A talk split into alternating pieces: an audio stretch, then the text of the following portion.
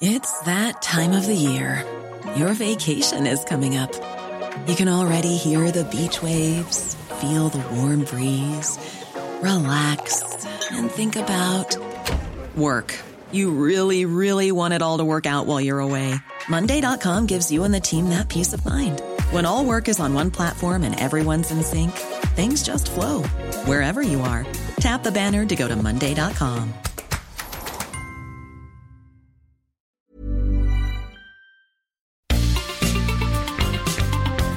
Heraldo Media Group presenta la información y el entretenimiento que usted necesita para estar enterado también en su descanso. Alejandro Sánchez y el informativo Heraldo fin de semana. Por el Heraldo Radio, con la H que sí suena y ahora también se escucha.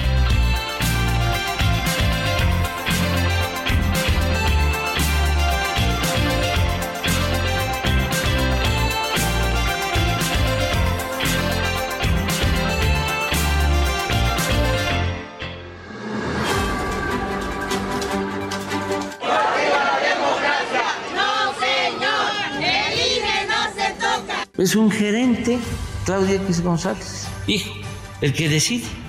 Tengo toda la información de que él llevó a cabo las consultas para que los represente a este grupo Xochitl Galvez.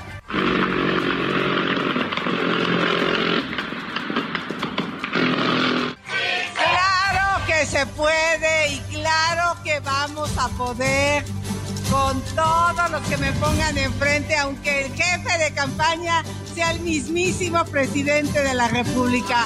Aquí lo vamos a esperar.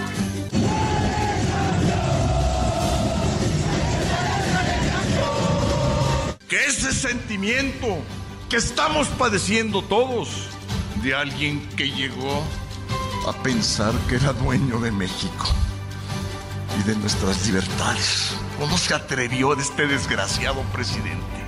¿Cómo se atrevió?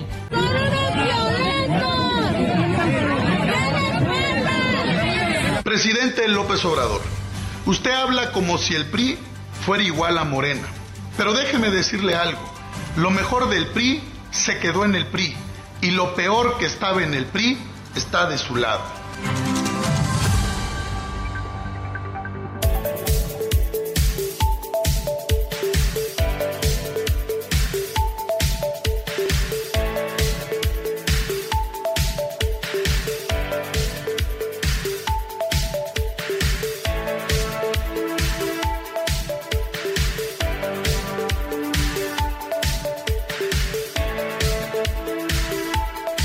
Días, son las 7 de la mañana con dos minutos hora del centro del país.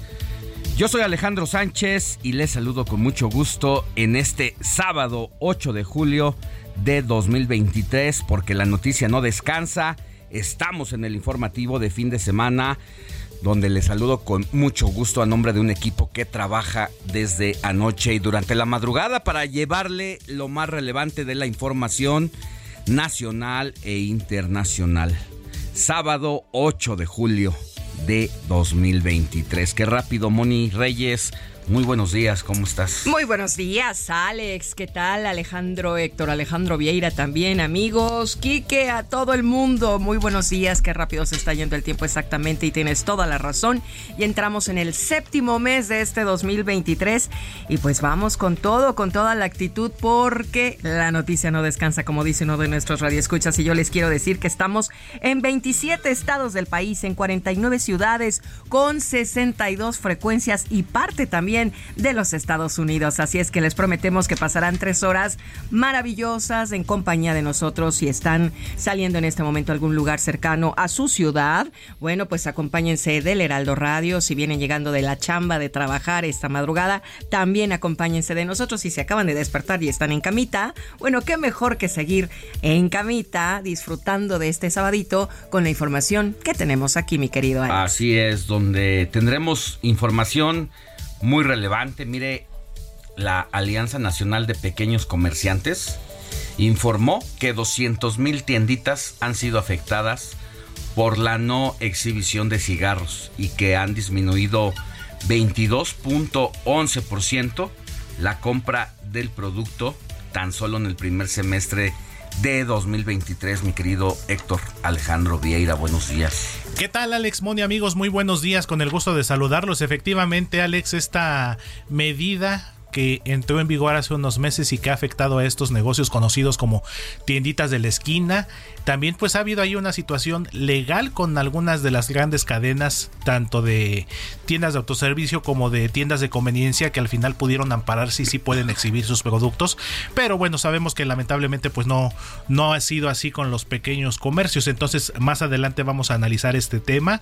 Y como bien lo dices Alex, una semana bastante intensa en materia política, sobre todo ahora por el lado de la oposición, con este desfile, con este inicio de registro de aspirantes de la, del Frente Amplio por México, eh, anuncios también que sacudieron la cúpula de Movimiento Ciudadano, la verdad es que sí, bastante cargado. Y bueno, por supuesto como cada fin de semana, Alex, vamos a tener eh, espectáculos, deportes, entretenimiento, música, todo el análisis político también, las corcholatas por parte de Morena, entonces como siempre va a ser un programa bastante eh, surtido, bastante muy bien preparado con el gusto de siempre y que bueno, por eso invitamos a nuestros amigos para que nos acompañen durante las próximas tres horas.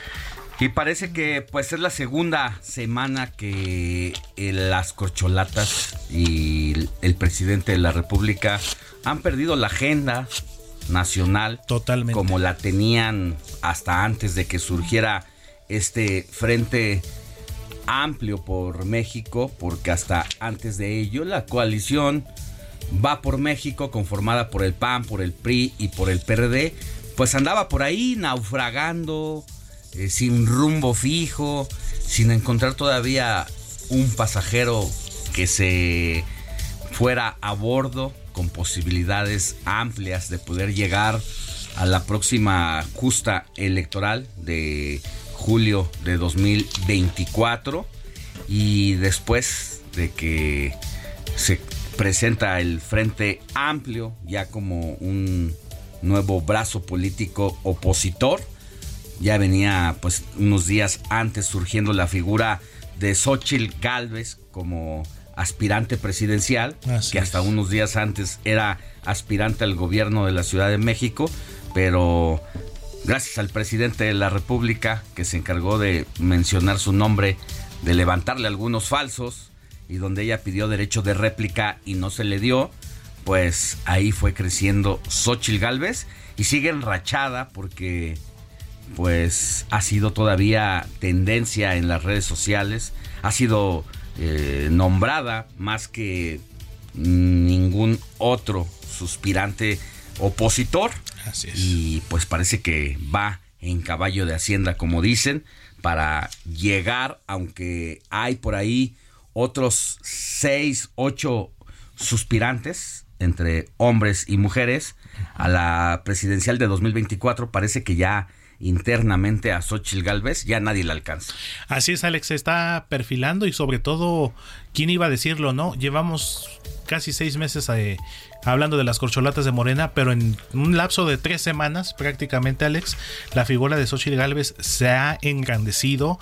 Eh, la popularidad parece que va en aumento, pero bien lo dices Alex, este tema del presidente López Obrador, ¿qué tal parece que le está resultando contraproducente? Porque el estar hablando constantemente de ella, pues ha sido lejos de perjudicarla o de afectarla, creo que está fortaleciendo su figura, aunque sí también hay que reconocer algo que se dio el día de ayer, que sí fue muy cuestionado por parte del presidente López Obrador, las declaraciones eh, y las críticas que hizo hacia Xochitl Galvez del pasado miércoles cuando acudió a presentar su registro que llegó en bicicleta con un tono burlón, con un tono denostándola, diciendo que llegó casi casi en un triciclo vendiendo tamales Bueno, y que bueno, ya hubo respuesta por parte de Xochitl Galvez. A, a hacer la arenga clásica que conocemos en los barrios o en las colonias cuando una persona que pasa a bordo de su triciclo vendiendo tamales. eh, yo no sé qué esté pasando eh, en la sociedad, que a veces cuando le conviene a la sociedad reclama, se indigna y cuando se trata del presidente con algunos adversarios se la perdonan, se la dejan pasar. Porque por menos de lo que ha hecho el presidente de la República en contra de Xochitl Galvez, se ha declarado violencia política. Por mucho menos. Entonces acá es como una doble moral, porque hasta este momento nadie ha puesto el dedo en ese sentido de todo el rigor que le ha dejado caer la presidencia de la República a Xochitl Gálvez, que ella, como bien dices, lo ha capitalizado muy bien a su manera. Eh, Xochitl Gálvez es mencionada como nadie eh, de los opositores en este momento y eso parece, parece que lejos de afectarla, parece que la ha inflado y que le ha dado cierta popularidad y va a ser interesante cómo se le va a dar continuidad por parte de Xochitl Galvez en los próximos meses. Mantenerse sobre todo, Alex, porque todavía falta mucho tiempo eh, para ya el inicio formal de campañas y bueno, todavía falta que en septiembre, el 3 de septiembre, que el Frente Amplio dé a conocer ya a su abanderado o abanderado oficial, el 6 de septiembre también lo hará Morena y algo, y esto yo lo digo a título personal, Alex, algo que en lo personal sí, aparte de las declaraciones del presidente López Obrador, algo que sí me llamó mucho la atención y que me pone a pensar tú como Moni, como un servidor, que somos eh, gente de medios, que somos periodistas, después de que el presidente López Obrador hizo estas declaraciones y cantando esta, pues este speech, ¿no? De los tamales,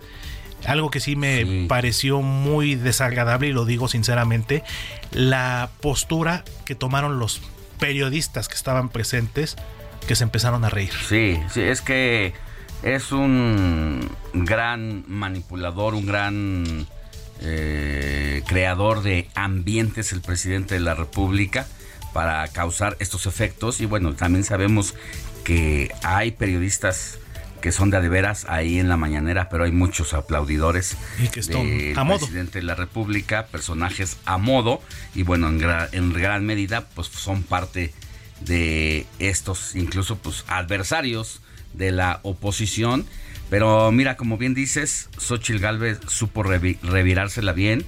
Y sí, dijo que efectivamente que en su juventud vendió tamales y que eso no le avergüenza, que eso le dignifica incluso como persona y que no, lejos de hacerle, hacerla sentir mal, la hacen enorgullecerse de todo ese pasado que tuvo Xochitl Galvez. Así es, y que incluso hasta ella misma lo puso en su Twitter no tendría ningún problema en vender otra vez. no pasa nada. Yo creo que quienes, eh, muchas figuras, no solamente yo creo que políticas, en el deporte, en todos los ámbitos, eh, creo que el vender, el dedicarse al comercio informal o formal, no tiene nada de malo, porque incluso muchas de las grandes carreras se han forjado gracias a ese trabajo. Sí. Entonces va a estar muy interesante y justamente de eso pues vamos a estar platicando más adelante, Alex, Moni, amigos del auditorio, porque sí, parece que conforme avanzan las semanas se va a poner más interesante, pero sobre todo en el lado de la oposición, como bien lo dices, la figura de Xochitl Galvez se está convirtiendo, creo que, en una piedrita en el zapato para el presidente. Una piedrota en el zapato. Y ya hablaremos de esos y muchos más temas en el transcurso del informativo de fin de semana. Recuerde que estamos juntos desde las 7 de la mañana hasta las 10 de la mañana. Mientras tanto, así arrancamos con la información. Informativo Heraldo fin de semana. Lo más destacado en resumen.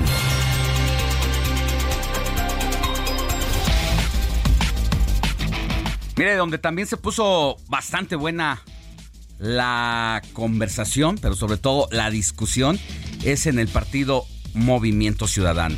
Es que Enrique Alfaro, quien es el gobernador de Jalisco, dio a conocer que no va a buscar la candidatura presidencial por el Partido Naranja y criticó a ese instituto político por no intentar construir una ruta rumbo al 2024 con la oposición he decidido que no buscaré la candidatura a la presidencia de la República por Movimiento Ciudadano. Concentraré todos mis esfuerzos en cerrar bien mi gobierno, en cuidar a mi Estado, en defender a Jalisco. Así que todo mi empeño estará concentrado en cerrar este ciclo como un buen gobernador de Jalisco. Terminaré mi paso por la política con el orgullo de tener el respeto y el cariño de mucha gente.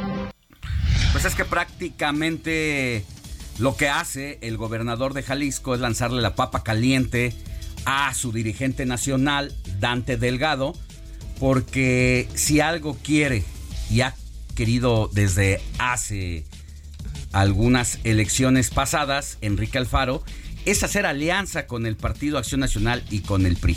Y por eso dice que prácticamente eh, no hay disposición de diálogo, de discusión con la oposición y que el partido se está aislando, aislando solo. Esto sucede en Jalisco y mientras tanto en Nuevo León el gobernador Samuel García aseguró que él no va con el PRIAN en el 2024. Argumenta que analizará a quién apoyar hasta después de enero próximo. Vamos a escucharlo.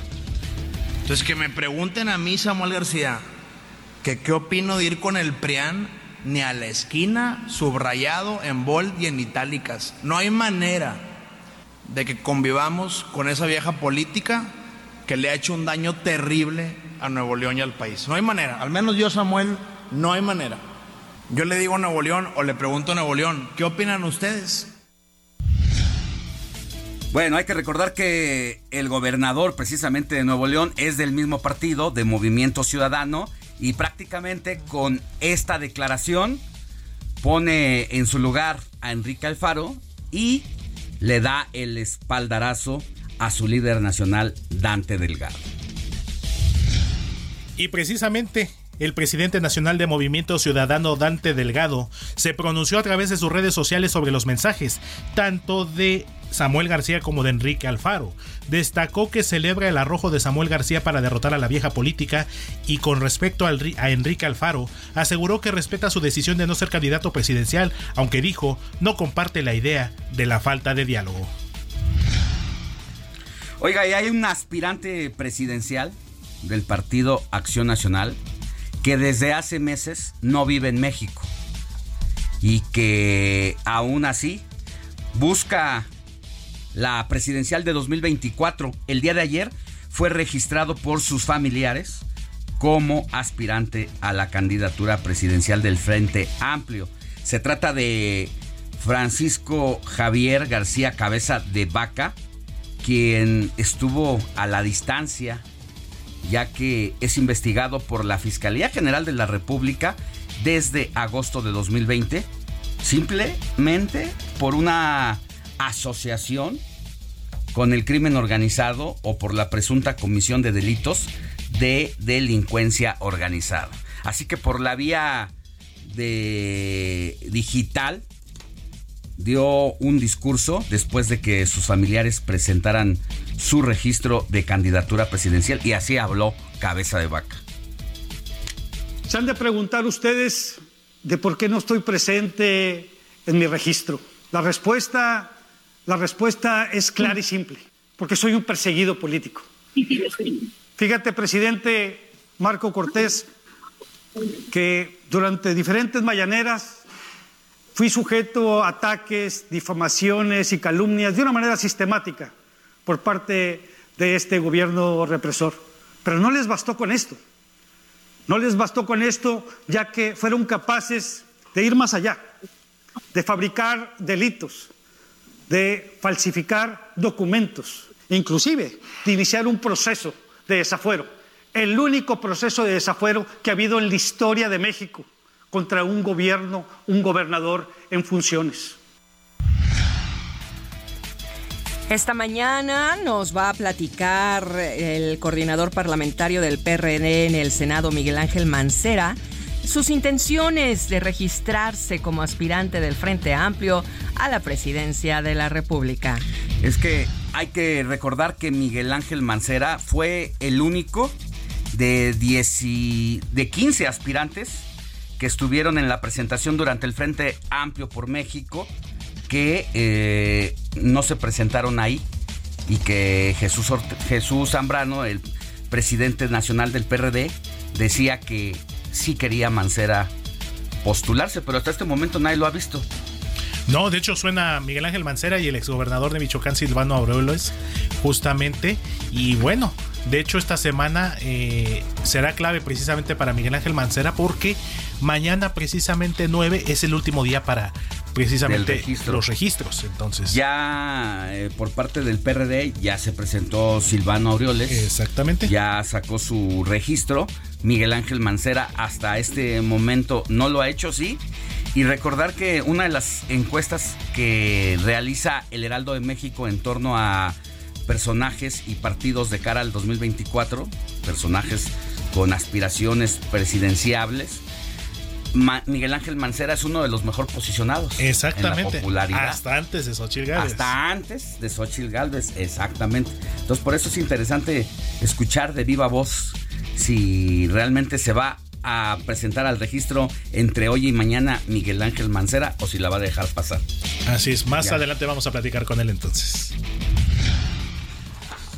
Y la madrugada de este viernes se registró un incendio en la plataforma marítima petrolera Nohoch Alfa, esto en el complejo Cantarel en Campeche. Al respecto, el director general de Petróleos Mexicanos, Octavio Romero Oropesa, informó desde el lugar de los hechos y confirmó lamentablemente el fallecimiento de dos personas y un trabajador más desaparecido, aunque aclaró que son personas o trabajadores externos a Petróleos Mexicanos. Es la voz de Octavio Romero Oropesa.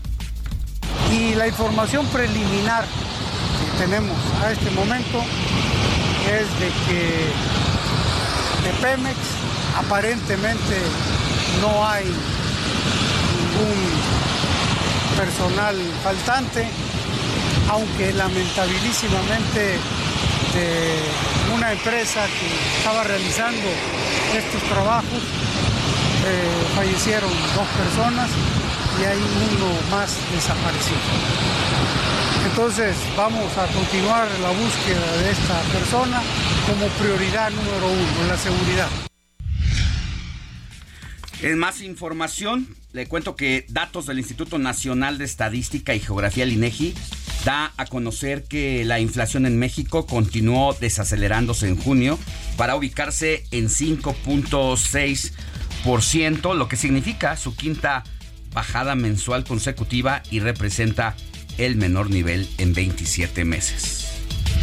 Al respecto, el presidente Andrés Manuel López Obrador celebró a través de Twitter la baja de inflación donde dice que se fortalece el poder adquisitivo de los consumidores. Y en temas de la capital, el sistema de transporte colectivo Metro, así como la Secretaría de Obras y Servicios de la Ciudad de México, dieron a conocer que el próximo 15 de julio serán reabiertas las primeras cinco estaciones del tramo elevado de la línea 12 del metro para reanudar nuevamente operaciones luego de la tragedia del pasado 3 de mayo de 2021. Se trata de las estaciones Culhuacán, San Andrés Tomatlán, Lomas Estrella, Calle 11 y Periférico Oriente, que estarán abriendo sus puertas a partir del próximo 15 de julio. Y en más información, la tarde de este viernes se registró un conato de incendio en un restaurante de la Terminal 2 del Aeropuerto Internacional de la Ciudad de México, el cual se originó a raíz de una fuga de gas, lo que obligó al cierre de algunas salas de la terminal aérea. En información internacional, el presidente de Estados Unidos, Joe Biden, dio a conocer la destrucción de todo su arsenal de armas químicas. Mediante un comunicado, Biden exhorta a todos los países a seguir suscribiendo la Convención sobre Armas Químicas. Patrick Crucius, quien mató a 23 personas en El Paso, Texas, en 2019 fue, sentenciado a 90 cadenas perpetuas, pero aún puede enfrentar la pena de muerte. Bueno, pues hasta aquí el resumen con la información nacional e internacional. Más adelante vamos a volver con información relevante, mi querido Héctor, después de un corte que tenemos. Así es, Alex, pues vamos a platicar con nuestra analista, nuestra colaboradora Jimena Céspedes, porque precisamente la agenda, la conversación digital estuvo muy interesante esta semana. Lo vamos a analizar con ella. Tenemos también el adelanto de deportes con nuestro querido especialista Luis Enrique Alfonso. No se despeguen del 98.5 porque todavía tenemos mucho más, Alex. Así es, información relevante. Bien lo dices, interesante los análisis que nos da sobre la conversación sociodigital Jimena Céspedes sobre los principales temas que se posicionan durante la semana. Vamos a ver en esta ocasión si Xochitl Galvez siguió precisamente en estas tendencias y qué otros asuntos de relevancia para la política nacional. Pausa y volvemos con más información.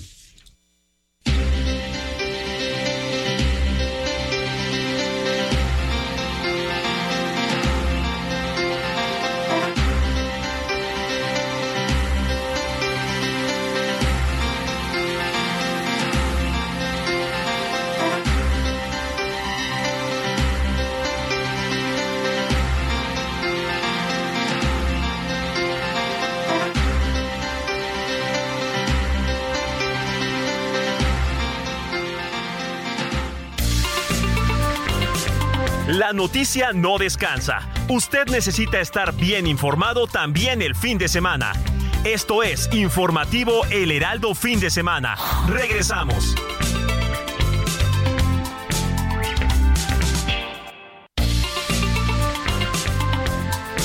Siga en sintonía con la noticia. Alejandro Sánchez y el informativo Heraldo fin de semana. Continuamos.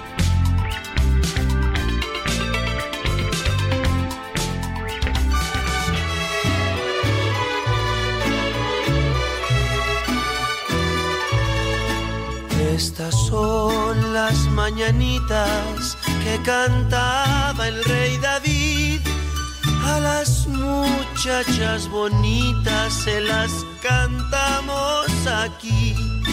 Despierta, mi bien, despierta. Mira que ya amaneció. Ya los pajarillos cantan, la luna ya se metió. 7 de la mañana con 31 minutos hora del centro del país. Estamos de regreso en el informativo de fin de semana y es momento de ir con Moni Reyes para que nos diga a quién tenemos que correr a abrazar en este sábado 8 de julio de 2023. Moni.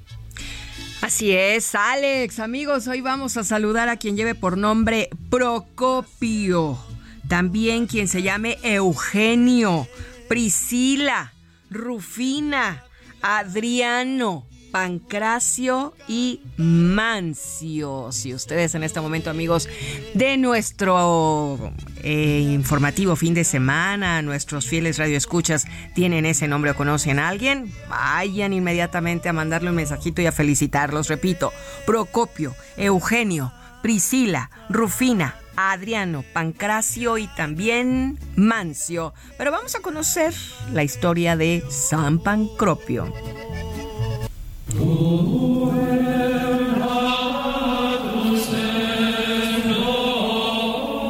Nació y vivió durante el siglo IV. Era un varón dotado de la gracia divina. Desde niño se mantuvo en castidad y había practicado todas las virtudes. Vivía solo de pan y agua y comía cada dos o tres días. A veces prolongaba su ayuno hasta una semana entera. Cuenta la historia que construyó una pequeña iglesia dedicada a la Madre de Dios y a San Juan Bautista. En ese lugar constantemente recibía la visita de muchos peregrinos que querían conocer todo sobre la gracia divina. Enviado con sus compañeros de Cesarea, fue arrestado en cuanto cruzó las puertas de su país. Pero el juez Flaviano lo encontró antes de que lo llevaran al calabozo y lo invitó a realizar un sacrificio para los dioses, a lo que de inmediato respondió, yo no hago sacrificios a dioses, solo hay un Dios. Esta respuesta le costó la vida, ya que se ordenó que le cortaran la cabeza. Meta, la información deportiva con Luis Enrique Alfonso.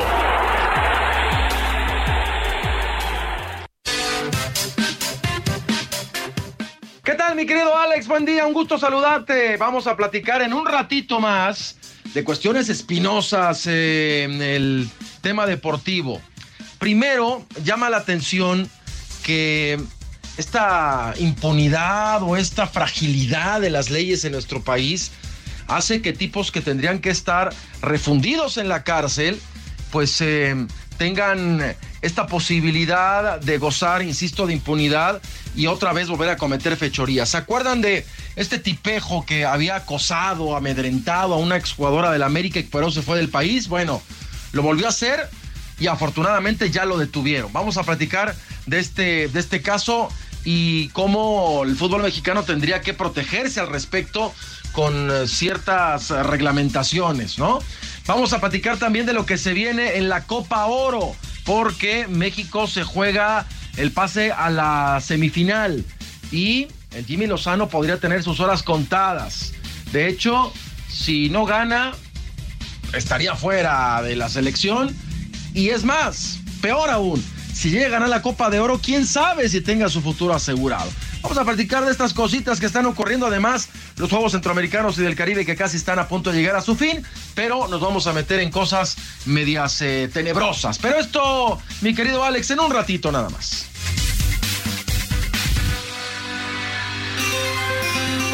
Sintonía con los estados en el informativo fin de semana.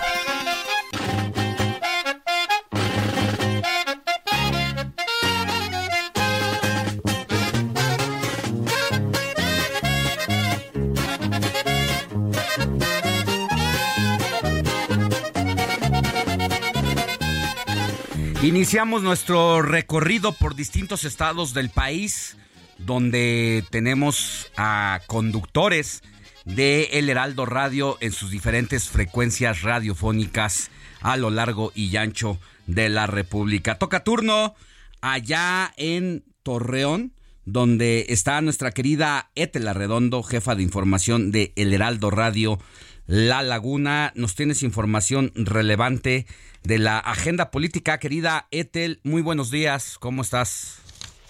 Hola, ¿qué tal? Muy buenos días, Ale. Pues sí, eh, con el gusto de, saludarte en este fin de semana, en este sábado, como cada sábado que ya nos, nos encontramos en este en este día para platicarte por lo más relevante que ha ocurrido acá en la comarca lagunera, desde el municipio de Torreón, en el Heraldo Radio. Pues bueno, eh, para platicarte que esta semana, el pasado miércoles, Alejandro, pues eh, tuvimos la visita de la ex jefa de gobierno, Claudia Sheinbaum, eh, en Torreón, fue donde inició pues sus visitas por Coahuila.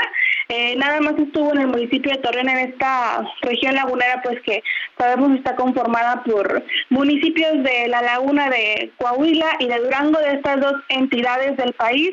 Pues la ex jefa de gobierno en esta ocasión solo tuvo una una agenda en lo que refiere a la ciudad de Torreón. Empezó en eh, Tecnológico de la Laguna, una universidad pues ya muy reconocida y de varios años aquí en la ciudad. Este evento fue en, en, una, en un auditorio del TEC Laguna y ahí se encontró con jóvenes, además de empresarios. Hizo una presentación de los resultados más relevantes de, su gestión en la jefatura de, de gobierno. Después también se, se fue a almorzar al Mercado Juárez, un mercado pues muy muy famoso y también histórico aquí de, del municipio de Torreón. Después realizó y tuvo o al frente de un meeting en la Plaza de Armas de Torreón. Dentro de esto, de este evento, lo que llamó la atención es que mm, en, el, en la reunión de empresarios, uno de los que fueron nombrados o que estuvieron ahí al frente de esta reunión fue un ex exfuncionario estatal acá de, del municipio del estado de Coahuila que pues se identifica como muy cercano o se identificaba muy cercano al gobernador de Coahuila Miguel Ángel Riquelme. Bueno pues ahora está este exfuncionario estatal al frente de estas pues actividades o de esta o de este de, de estas actividades que va a tener pues la ex jefa de gobierno acá en Coahuila o de este preparativo que se va a hacer pues en rumbo al 2024 y bueno eso fue la visita que se tuvo el miércoles. Después en esta semana te platico pues el miércoles por la noche, ese mismo miércoles por la noche, acá en, eh, en, el municipio de Torreón pues tenemos un atractivo turístico que es también el teleférico, ya tiene algunos años funcionando acá en, la ciudad. Y pues déjame te platico que una familia integrada por tres personas, papá, mamá y una pequeña de alrededor de cuatro o cinco años. Ya cuando estaba al final de la operación del teleférico, pues suben a una de las góndolas y justo cuando se subieron minutos después, pues se apaga la atracción turística y se quedan ahí varados unos cuantos, unos cuantos minutos, casi una hora, porque pues al parecer lo que según cuentan las autoridades encargadas de este teleférico pues no se dieron cuenta del ingreso porque ya estaban apagadas las luces, es decir, pues la atracción turística ya ya estaba este fuera de servicio, ya no estaba en horarios y la verdad pues seguía eh, de, todavía no terminaban de pues de ponerlo en de terminar de apagarlo y sin embargo pues eh, la familia ahí como que quiso hacer una travesura de no pagar el boleto, se subió a una de las góndolas pues este burlando la seguridad y pues en ese momento apagaron, dejaron funcionar el, el teleférico y se quedaron ahí alrededor de una hora. El papá eh, pues habló al servicio de emergencia y después de una hora pues ya lo rescataron y afortunadamente pues no tuvieron lesiones y no pasó de, de un susto, ¿no? Porque pues sí en cierto momento cuando ellos se dieron cuenta pues que no estaba funcionando la atracción pues sí sí empezaron ahí a, asustarse, sobre todo pues la pequeña, pero pues no pasó de un susto y eso fue pues parte de, de las noticias, lo más relevante que se registró esta semana acá en la comarca lagunera Ale. Pues interesante, vamos a seguir pendientes, mi querida Etela Redondo, de lo que pase allá. Muchas gracias por tu participación, por haber estado con nosotros en el informativo de fin de semana. Que tengas buen día. Gracias por el tiempo y por supuesto muchas gracias, mucho gusto de saludarte. Buen fin de semana. Bueno, y vámonos de La Laguna hasta Campeche, porque mire, eh, hubo una explosión en la plataforma petrolera que dejó dos muertos y hasta el momento un desaparecido allá en la entidad. Esto en una plataforma, le decía, y Octavio Romero, quien es el director de Pemex, aseguró que no son trabajadores de la paraestatal, sino de otra empresa. Sea como sea, desafortunadamente hay víctimas de esta situación, pero vámonos con nuestro compañero Guillermo Officer, quien tiene todos los detalles al respecto. Hola Guillermo, muy buenos días. Muy buenos días, Alejandro, te saludo con gusto desde Campeche, lo has comentado muy bien una explosión en la sonda de Campeche, en el complejo Cantarel. Eh, se registró ayer a las 5 de la mañana. Eh, los reportes empezaron a llegar solamente minutos después, dado a que es una zona, una zona habitacional se le puede llamar, en donde descansaban eh, 330 trabajadores que tuvieron que ser evacuados eh, de esta de esta zona. Esta explosión eh, con imágenes que fueron compartidas incluso eh, por la misma eh, paraestatal en sus redes sociales. Eh, sin embargo, lo que se señalaba era un conato de incendio, terminó por ser un, un lamentable accidente en la que dos personas pierden la vida. Esto se confirma ayer después del mediodía y una persona más permanece en el estatus de desaparecido. Aunque, como bien decía el director de Pemex, Octavio Romero Oropesa, eh, no pertenecen propiamente a Pemex, sino a la empresa Cotemar. Hay que señalar que sí se da en las instalaciones de petróleos mexicanos. Hay aproximadamente eh, 180 trabajadores que fueron eh, rescatados, fueron evacuados por eh, embarcaciones eh, aledañas, embarcaciones que estaban en esa en esa zona, en esta plataforma Nohoch Alfa, que eh, pues tuvo eh, registró una explosión y posteriormente un incendio de, importantes proporciones.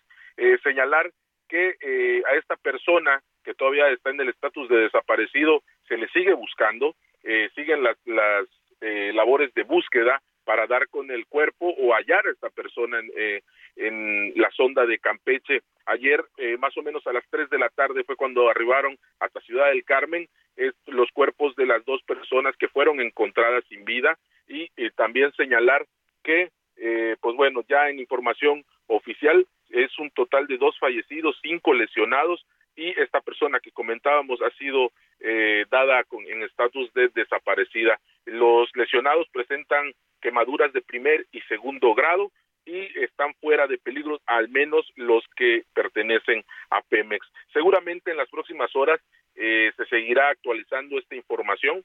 Lo importante señalar es que esto ocurrió a 80 kilómetros de Ciudad del Carmen y eh, tardaron tres horas, tres horas tardaron los helicópteros de eh, Pemex en llegar hasta Ciudad del Carmen con las personas que eran evacuadas heridas desde las embarcaciones que los rescataron de primera mano. Es la información que tenemos, Alejandro. Bueno, tres horas para que hayan puesto manos a la obra parece demasiado más cuando se trata de una zona precisamente de alta productividad y que en el momento de la implosión pues no, no se tenía detalles de cuántas personas pudieran haber estado eh, como víctimas de este incendio y que la movilización de helicópteros haya llegado tres horas después, pues sí parece que, que fue un poco retardada la asistencia para llegar a este lugar donde ardió prácticamente la plataforma de Pemex, Guillermo. Es correcto, eh, son fueron 180 evacuados los que dieron de manera oficial. Sin embargo, ese ese complejo, en esa parte, en ese módulo, se encontraban 330 personas que tuvieron que movilizarse, algunos en, los barcos que eh, dieron este esta evacuación, este rescate. Y sí, se tardaron bastante en eh, apoyar en las labores de evacuación a los trabajadores que se encontraban en ese lugar. Pues hay que estar pendientes porque hasta donde tengo entendido todavía no se han eh, declarado ya eh, como las labores de búsqueda como finalizadas, ¿no? Hasta el momento no, hasta el momento continúan las labores de búsqueda. Ayer eh, también en la tarde Octavio Romero llegó a Ciudad del Carmen, aquí en Campeche, para recorrer esta parte del complejo y ver las labores que se realizaban por parte de los barcos estos eh, barcos de bombero que atendieron la emergencia. Sin embargo, eh, poco, poco comentó o nada comentó acerca de la persona que todavía permanece en estatus de desaparecida. Hay que comentarlo, hizo una diferencia muy marcada entre quienes eran trabajadores de Pemex y quienes son trabajadores de una empresa privada que hoy eh, dos de ellos se ha confirmado que perdieron la vida un hecho que hasta en el mismo comunicado que dieron a conocer ayer por la tarde minimizaba el hecho del fallecimiento de estas personas de manera oficial en un boletín oficial. Pues eso no quita responsabilidad alguna de lo que representa Pemex en esta situación que no es el único que ha ocurrido en los últimos meses, ya hay varios casos y tendrá que hacerse pues cargo mm, seguramente de alguna manera la Dirección de Petróleos Mexicanos para este caso, porque independientemente de si estaban en la nómina o no de Pemex, pues son trabajadores que eh, por medio de una intermediaria, valga la redundancia, eh, trabajan para la paraestatal mexicana. Así que hay que estar pendientes. Gracias, Guillermo Officer, que tengas buen día. Igualmente, Alejandro, seguiremos informando. Buen día. Conversación digital con Jimena Céspedes.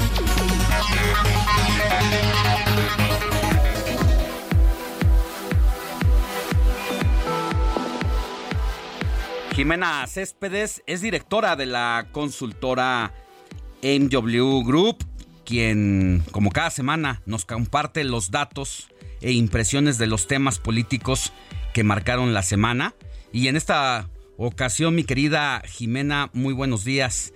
¿Quién se llevó la tendencia en estos días que pasaron? ¿Cómo estás? Buenos días. Hola Alex, buenos días y buenos días al auditorio. Digamos que la agenda digital sigue siendo prácticamente política, al, digamos a un 90%, salvo por los temas como el de Pemex o los temas de inseguridad que han marcado la agenda. En este caso hubo como tres eh, como eventos principales. El primero de ellos fue la renuncia de algunos senadores del PRI y dicen más de 200 dirigentes para constituir un movimiento que se llame Congruencia por México. En este tema en particular fue más negativo que positivo, un 67% de negativos, porque señalan que el nombre no, no, no va relacionado con los priistas que están saliendo de, pues, del movimiento, porque señalan que generalmente todos esos priistas tienen una cola que les pise y que pues, han sido señalados por temas de corrupción. Sin embargo, el 33% que señalan que es bueno, primero lo que dicen es que se necesitan más movimientos dentro de México y la otra es que esto puede ayudar a la democracia. Entonces, ese fue, digamos que, uno de los principales temas políticos más allá de los que ya teníamos.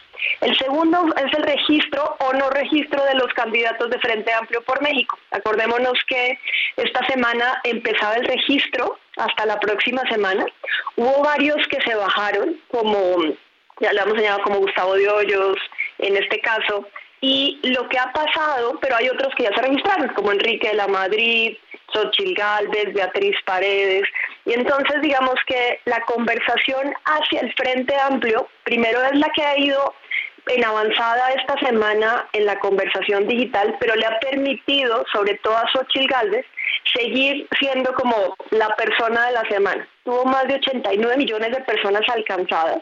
Esto es mucho más de lo que tiene actualmente Claudia Sheinbaum, que está alrededor de 60 millones, y que la mantiene con un positivo mayor, a 71% positivo, frente a los 63%, 67% que tenía la semana pasada. Y parte de por qué sigue ahí, y lo platicamos la semana pasada, es porque el presidente sigue atacándola todas las mañanas. Y mientras él la sigue atacando, ella va a seguir siendo tendencia en las redes sociales mientras esté en campaña y el presidente también. Eso también es importante señalar. Y ya el tercer hecho, y que vamos a ver qué pasa, es el tema de Twitter y Threads, que eso no es un tema político, pero pues al final todos los políticos se basan en Twitter para pues para posicionarse. Entonces hubo muchos cambios en Twitter desde la semana pasada y pues ya salió la nueva red social de Elon, de Mark Zuckerberg que vamos a ver si o nos movemos todos allá o nos quedamos en las dos, eso no sabemos todavía.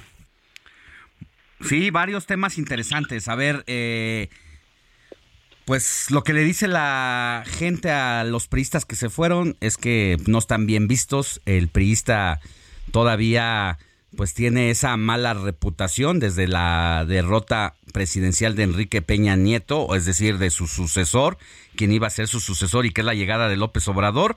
El PRI está mal visto.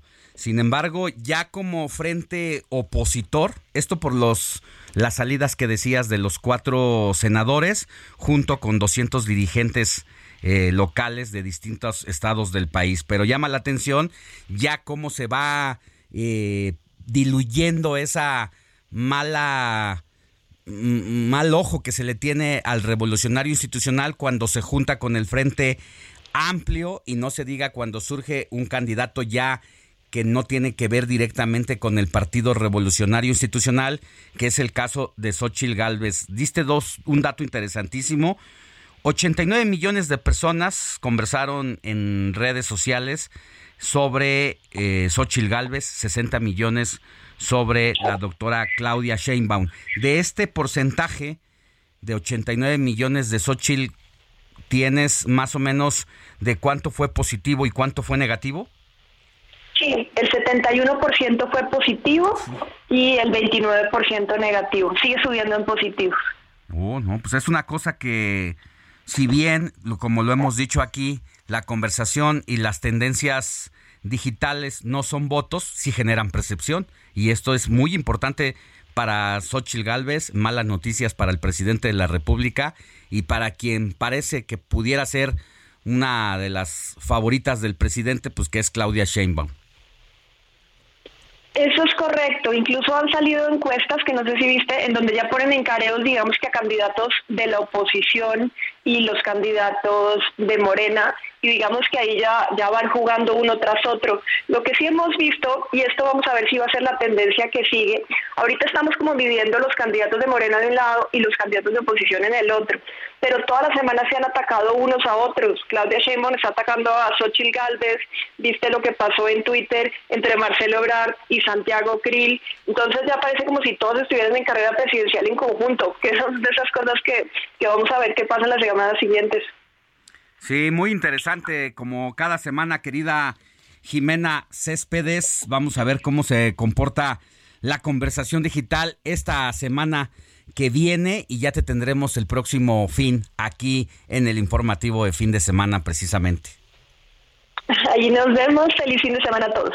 Que estés bien. Gracias, Jimena. Es Jimena Céspedes, directora de la consultora en W Group, quien nos da información relevante sobre cómo se movieron los temas políticos y que, bueno, aquí hablamos de temas políticos, pero en realidad los análisis de conversación sociodigital que ella genera eh, abarca todas las temáticas y fíjese que de los temas más posicionados en la conversación sociodigital están los de entretenimiento que se lleva a cabo la velada del año 3, comentarios sobre el programa La Casa de los Famosos. Estos son los principales temas que se discuten en las tendencias, pero ya en los asuntos de política, usted escuchó tres importantes temas, la renuncia del PRI, el registro del Frente Amplio y la figura de Xochitl Galvez, así como pues, eh, la pelea que hay precisamente ahí en ese tema Xochil Gálvez contra todos los demás. Vamos a una pausa y volvemos con más información. La noticia no descansa. Usted necesita estar bien informado también el fin de semana. Esto es Informativo El Heraldo Fin de Semana. Regresamos.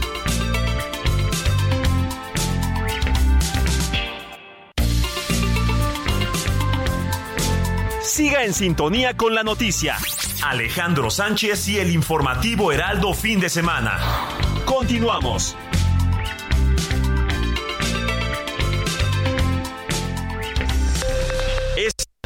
Es a la hora.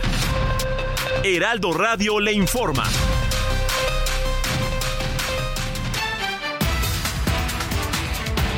8 de la mañana en punto. El gobernador de Jalisco, Enrique Alfaro, anunció que no buscará la candidatura presidencial con Movimiento Ciudadano. Criticó que las burocracias de los partidos políticos de oposición han impedido la construcción de un proyecto capaz de competir en el 2024. Al defrendar su compromiso de impulsar el bienestar de las personas trabajadoras, el Instituto del Fondo Nacional para el Consumo de los Trabajadores FONACOT recibió un reconocimiento por parte de la Bolsa Mexicana de Valores, derivado de la emisión de 4 mil millones de pesos en bonos sociales durante el 2022. Alicia Bárcena, titular de la Secretaría de Relaciones Exteriores, informó que Laura Elena Carrillo Cubillas es nombrada subsecretaria para América Latina y el Caribe, y el Caribe. Sustituye al cargo a Maximiliano Reyes. En la Ciudad de México hoy sábado se aplica el hoy no circula, por lo que los autos con holograma 2 y 1 con terminación de placas par no circulan, en tanto los 0 y doble 0 sí lo hacen. Durante los primeros siete meses del año en la zona del Pacífico ya se formaron dos ciclones de los 22 sistemas que tienen pronosticados las autoridades en esta cuenca, por lo que las tormentas tropicales Arlen, Brett y Cindy se disiparon. Así lo dijo la Comisión Nacional del Agua, sin embargo ahora se espera la llegada de Calvin. Informa Capufe de la reducción de carriles en el kilómetro 61 en la autopista México-Cuernavaca por atención a un accidente. Maneje con precaución. En el orbe, una turista México-estadounidense fue gravemente herida tras ser atacada por un escualo mientras practicaba snorkel en las Islas Galápagos, en Ecuador. Urgencias del Hospital de la Isla Santa Cruz declaró que esta mujer de 40 años fue intervenida quirúrgicamente en la pierna derecha y no perdió su extremidad. 8 de la mañana con dos minutos tiempo del centro de México. Amigos, estamos entrando a la segunda hora del informativo fin de semana con Alex Sánchez y su equipo de trabajo. Quédese con nosotros. Les saluda Mónica Reyes. Esto fue Noticias a la Hora. Siga informado, un servicio de Heraldo Media Group.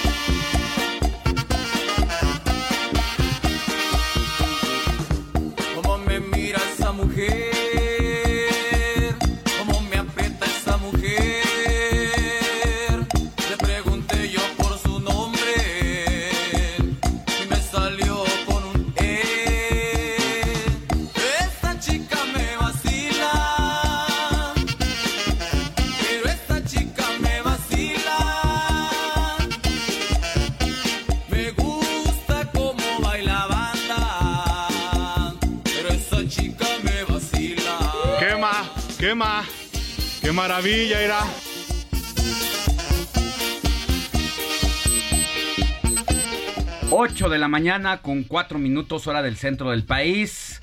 Así arrancamos las efemérides musicales con este estilo noventero de las bandas que sonaban entonces y en esta ocasión Héctor Alejandro Vieira, qué banda del estilo sinaloense nos traes en esta ocasión. Así es, mi querido Alex Moni, amigos, buenos días nuevamente. todo un clásico, ¿eh? O sea, esas bandas de aquella época, digo que si bien es cierto, muchas se mantienen vigentes, pero tenían ese toque distintivo que por algún instrumento, por algún arreglo, la escuchabas y ya sabías, ah, es Vallarta Show. Por ejemplo, como en este caso, lo que estamos escuchando, Vallarta Show con Ezequiel Peña, es Cuisillos, es banda pequeños, es banda machos. Entonces tenían un estilo muy propio, que eso fue lo que también marcó una tendencia y marcó una época, sobre todo en esa época, mi querido Alex. Y bueno, como ya es tradición aquí en el informativo, empezamos aquí bailando. Moni ya está aquí también moviendo la cadera y ya nada más faltan los, las botas. los hombros. Exactamente, anda con todo Moni, ¿eh? Claro, hay que bailar todo lo que trae de efemérides porque la verdad es que siempre son importantes eh, recordar. Por recordar, porque la música también es parte de la vida. Exactamente, aparte la música nos trae buenos recuerdos. Deleitar a nuestros radioescuchas que fielmente siempre nos siguen, que le prenden a su radio, a su dispositivo, a la Alexa, al eh, Radio, a, todo, lo, novedoso que hay. Entonces, una manera de agasajarlos es con esta buena música que tú siempre nos tienes. Así es, mi querida Moni, muchísimas gracias. Y pues por eso comenzamos hoy, Alex Moni, con este clásico, esta banda de Ezequiel Peña y su banda Vallarta Show.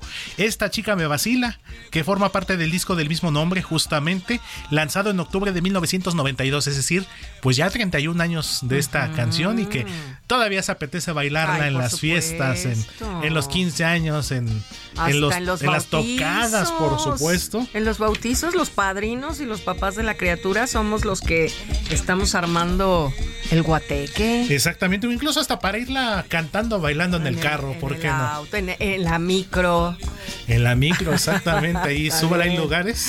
Hay lugares, súbale, súbale, Nuestros amigos del transporte público que nos están escuchando, un abrazote fuerte en sus rutas, en sus recorridos y muy buen camino y gracias por acompañarnos. ¿Y sabes también quién? Los taxis de aplicación también los van sintonizando sábados y domingos, porque además de ir ligeros en este fin de semana, les gusta estar bien informados. ¿Y con Lo quién? más importante, pues con, el, Heraldo Radio Informativo, claro que sí con Alex Sánchez. Por supuesto. El informativo de fin de semana con Alex Sánchez. Y pues así empezamos la selección musical de hoy, Alex. Pues interesante entonces la banda con Cheque Peña. Exactamente, y su Vallarta Show, aunque después ya lo hizo en solitario. justamente. Ya después se, se, fue por la libre, se fue solito. Exactamente. Y, como que le dio un, un viraje a la a la temática. Exactamente, al género, ranchero. Hay dos canciones en especial de él, ya como cantante solista de música ranchera, que es uno que se llama Prefiero Partir, y hay otro que se llama Ebrio de Amor, que después coverió Valentín Elizalde. Más adelante vamos a, recordarlas ah, también. Tenemos más efemérides, ¿verdad? Me parece perfecto. Claro que Simón, y más adelantito tenemos más sorpresitas. Una cantante que a lo mejor muchos ya no se acuerdan, que empezó como baladista y después le dio un giro completamente radical. Mexicana, norteña. Más adelante se los tendremos. No se vayan porque vamos a ver esa sorpresita que nos tiene Héctor Vieira con la música. Claro que sí, Alex Moni, seguimos Gracias, pendientes. Héctor.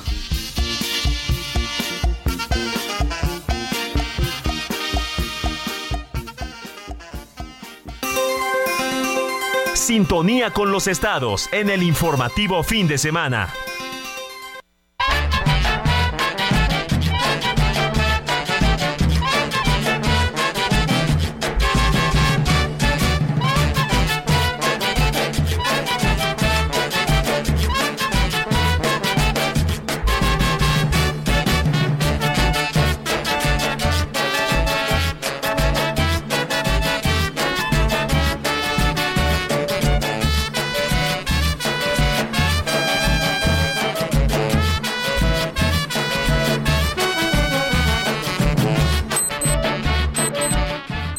La mañana con 8 minutos. Seguimos en nuestro recorrido por la República Mexicana con nuestros diferentes talentos de El Heraldo Radio que en esta ocasión usted puede sintonizar allá en Yucatán por el 96.9 de FM y escuchar a nuestra conductora Judith Díaz quien le informa de 3 a 4 de la tarde y por si fuera poco de 9 a 10 de la noche y que en este momento hacemos base con ella para que nos platique un poco sobre la agenda política y de otros temas del sureste mexicano. Querida Judith, muy buenos días, qué gusto tenerte con nosotros. ¿Qué tal, Alex? Muy buenos días, ya que se haga costumbre todos los sábados, ¿verdad? Un placer saludarles desde nuestro hermoso estado, Yucatán, y bueno, desde la Blanca Mérida. Y efectivamente, fíjate que ya es uno de los estados de Yucatán que también no es la excepción para recibir a las corcholatas, a las famosísimas corcholatas. Y como bien sabemos, la semana pasada, la primera que llegó al estado fue Claudia Sheinbaum y específicamente arribó al municipio de Motul.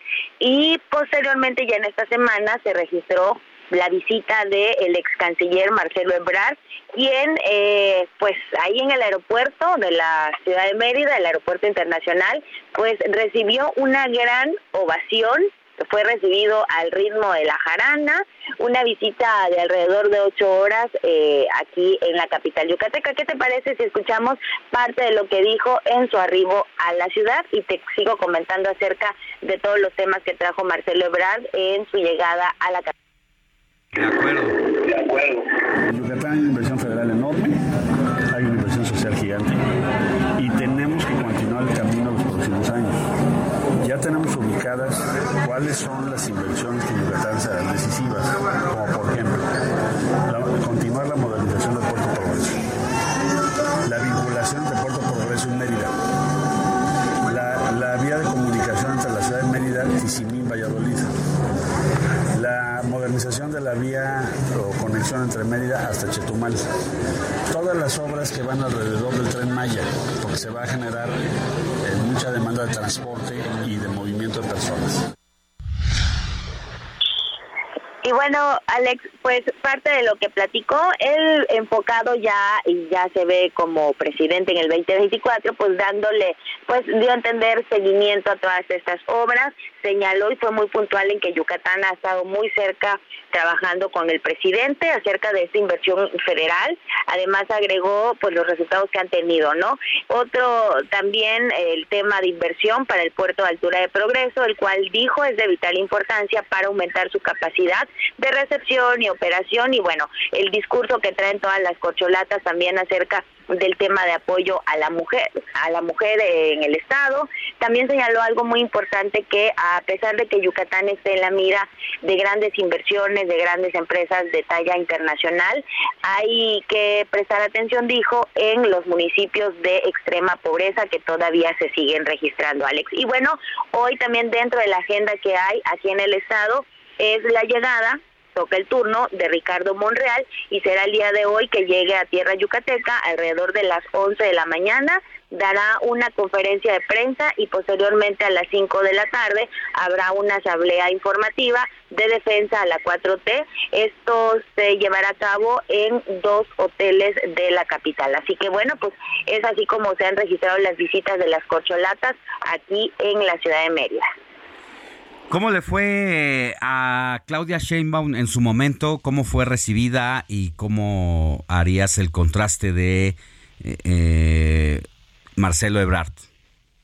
Pues fíjate que hemos dicho que, que aquí en Yucatán pues somos muy imparciales y hasta el momento creo que va 50-50, ahora sí 50% Claudia, 50 Marcelo, eh, al igual que Marcelo Ebrard eh, fue recibida, fue ovacionada, la diferencia es que bueno, aquí a Marcelo se le logró captar en el aeropuerto de la ciudad, en el caso de Claudia pues ya las personas, digo, estaban avisadas por supuesto con sus simpatizantes y bueno, fue recibida también en el municipio de Motul, insisto, fue hasta ahorita ha sido 50-50, no ha habido mayor diferencia en la cantidad de simpatizantes han hecho relativamente lo mismo los eh, candidatos a pues a ser aspirantes a la presidencia por el partido Morena, así que pues hasta ahorita hay un balance, ¿no? Ya veremos con Ricardo Monreal en su llegada si hace esta gran diferencia, digo que sabemos que tiene la menor cantidad de simpatizantes aquí en el estado, sin embargo pues va hasta ahorita 50-50. Bueno, ya nos contarás cómo le fue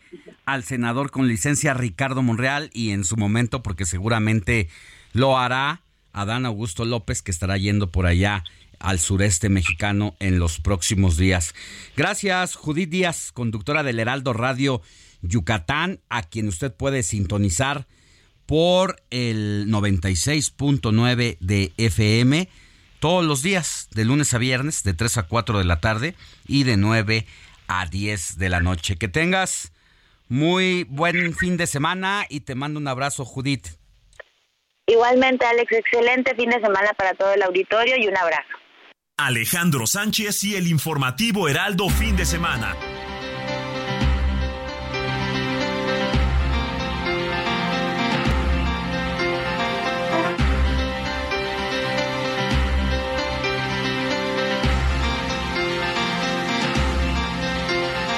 Oiga, ya le comentábamos, le cantábamos esta nota al arranque del informativo de fin de semana sobre la venta de los cigarros, cómo ha disminuido en algunas tienditas, sobre todo en estas clásicas tienditas populares de la esquina de la casa, eh, porque la Alianza Nacional de Pequeños Comerciantes ha informado que 200 mil tienditas han sido afectadas por la no exhibición de cigarros y que han disminuido 22.11% las compras del producto, esto en el primer semestre de 2023, según datos de la 19 encuesta realizada por Alianza.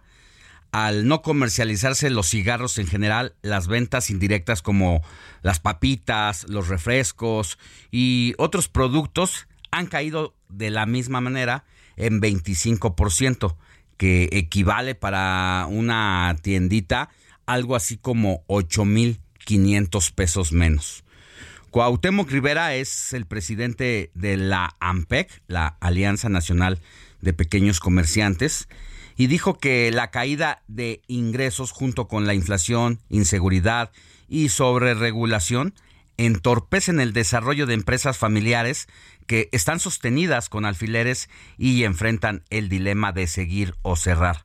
Consideró que prohibir la exhibición de cigarros no ayuda a combatir el tabaquismo, al contrario, favorece a la informalidad y comercio pirata. Bueno, de eso ya la autoridad federal tendrá que dar un análisis, porque quiero recordarle a usted que nos escucha que parte de la prohibición de la exhibición de cigarros en tienditas, centros de conveniencia y otras tiendas, eh, tenía la finalidad de inhibir el consumo del tabaco, porque los últimos estudios de la Secretaría de Salud han revelado varias cosas que deben de ponernos a preocupar como sociedad. La primera, que cada vez son más jóvenes los fumadores. Es decir, chavitos de la secundaria e incluso hasta de la primaria ya eh, son sorprendidos muchas veces por los padres o muchos ya lo hacen pero ni siquiera los han cachado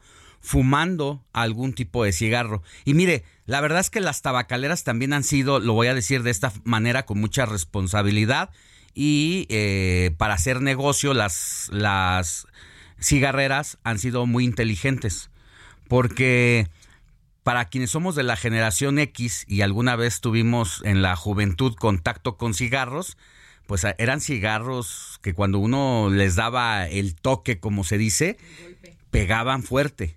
Y como no, hay muchos cigarros de los que incluso cada vez se venden menos de marcas eh, que siempre estuvieron posicionadas. Pero con el paso de los años, las eh, empresas tabacaleras se fueron inventando nuevos sabores.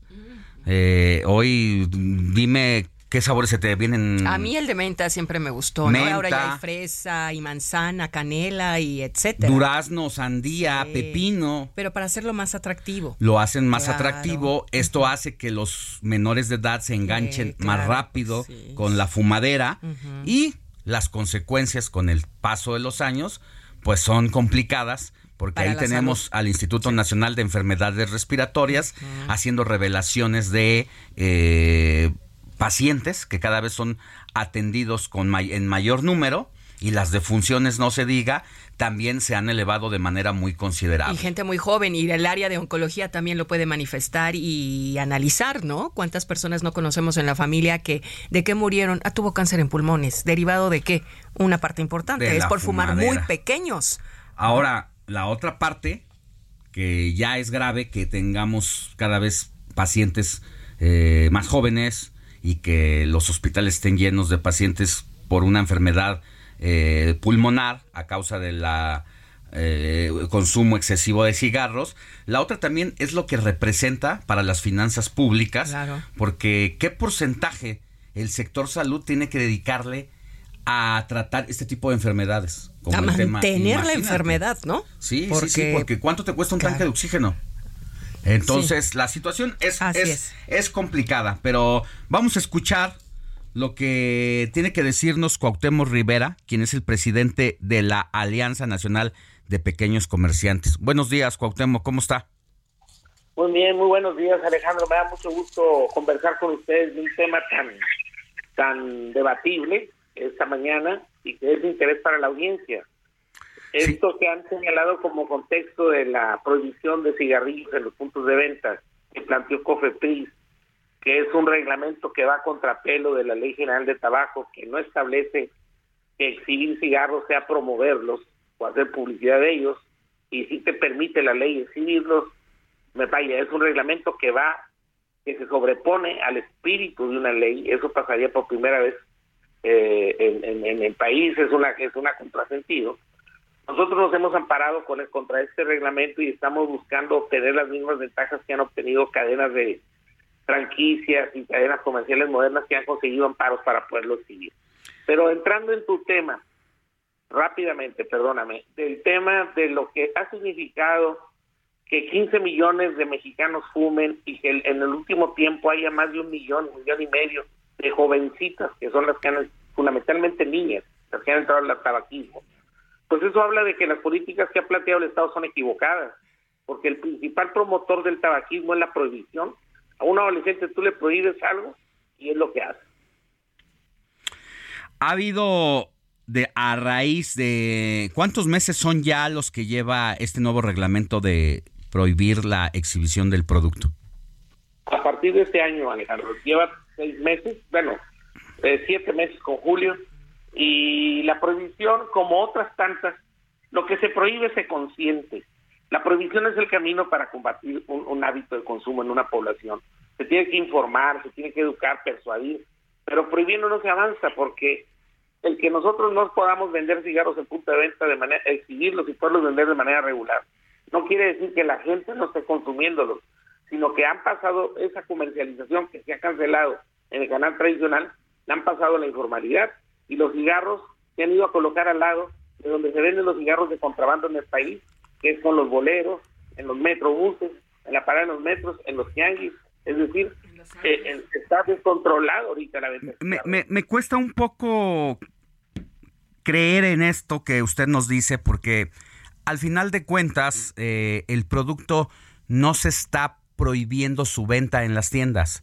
Lo que se está prohibiendo es que se exhiba eh, me cuesta un poco creer que hay mercado negro cuando al final de cuentas eh, los cigarros están en la tienda, con la única diferencia de que no se pueden poner de frente a, a los ojos de del comprador. Mm, no, no, no sé, no sé qué, cómo lo miran ustedes, en, en qué se basen para decir que hay venta clandestina. Mira, la quinta, la quinta esencia del mercado, estimado Alejandro, aunque te cueste un poco trabajo entenderlo, es que lo que no se exhibe, lo que no la exhibición es crucial para la comercialización. Lo que no se ve no se promueve. Entonces tú llegas a una tienda, no ves los, no ves el producto y lo que ves es una hojita impresa en Word, en letra pequeña donde viene la lista de los productos de trabajo que tú vendes y los precios. La gente de eso no no no decide su compra, es decir, la exhibición es crucial para la venta. Y la, y la no exhibición, lo que no se exhibe, pues no lo puedes vender, lo que tienes en bodega, pues cómo lo vendes. Pero el que es fumador es fumador y el que es fumador va y compra, ya sabe qué quiere comprar, a menos que sean nuevos, nuevos, nuevos fumadores. no, permite que discrepe contigo. El que es fumador sabe lo que va a comprar, pero también lo ve, compra por impulso. Lo busca, no lo ve, lo busca en donde lo ve. Y tú vas ahorita a los puntos de venta informales y están todas las cajetillas en el tendido, eh, coloridas y a toda exposición. La verdad que tenemos experiencia en esto de la venta, nos dedicamos a eso, estimado Alejandro, y no es que quiera contradecirte, pero no es así como funciona el mercado. No, no, eh, la verdad es que yo no tengo los datos y, y por eso también es que lo consultamos a usted por a ver si los tiene. eh, para, para, tratar de entender esta, esta situación que a final de cuentas pues afecta a una cadena eh, de comercio, pero también qué hacemos con los pacientes, qué hacemos con los recursos que invierte el Estado en este tipo de enfermedades. ¿Le parece si vamos a una pausa y al volver seguimos conversando al respecto? Con mucho gusto, Alejandro. Gracias, Cuauhtémoc. Vamos a una pausa y volvemos con más.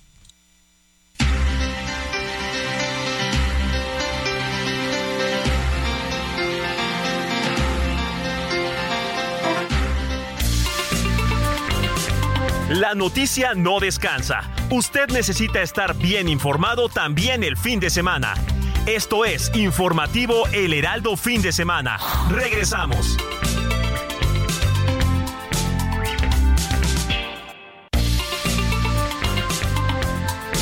Siga en sintonía con la noticia. Everyone knows therapy is great for solving problems, but getting therapy has its own problems too. like finding the right therapist, fitting into their schedule, and of course, the cost. Well, BetterHelp can solve those problems. It's totally online and built around your schedule. It's surprisingly affordable too. Connect with a credentialed therapist by phone, video, or online chat, all from the comfort of your home. Visit betterhelp.com to learn more and save 10% on your first month. That's BetterHelp, H E L P. Alejandro Sánchez y el informativo Heraldo fin de semana. Continuamos.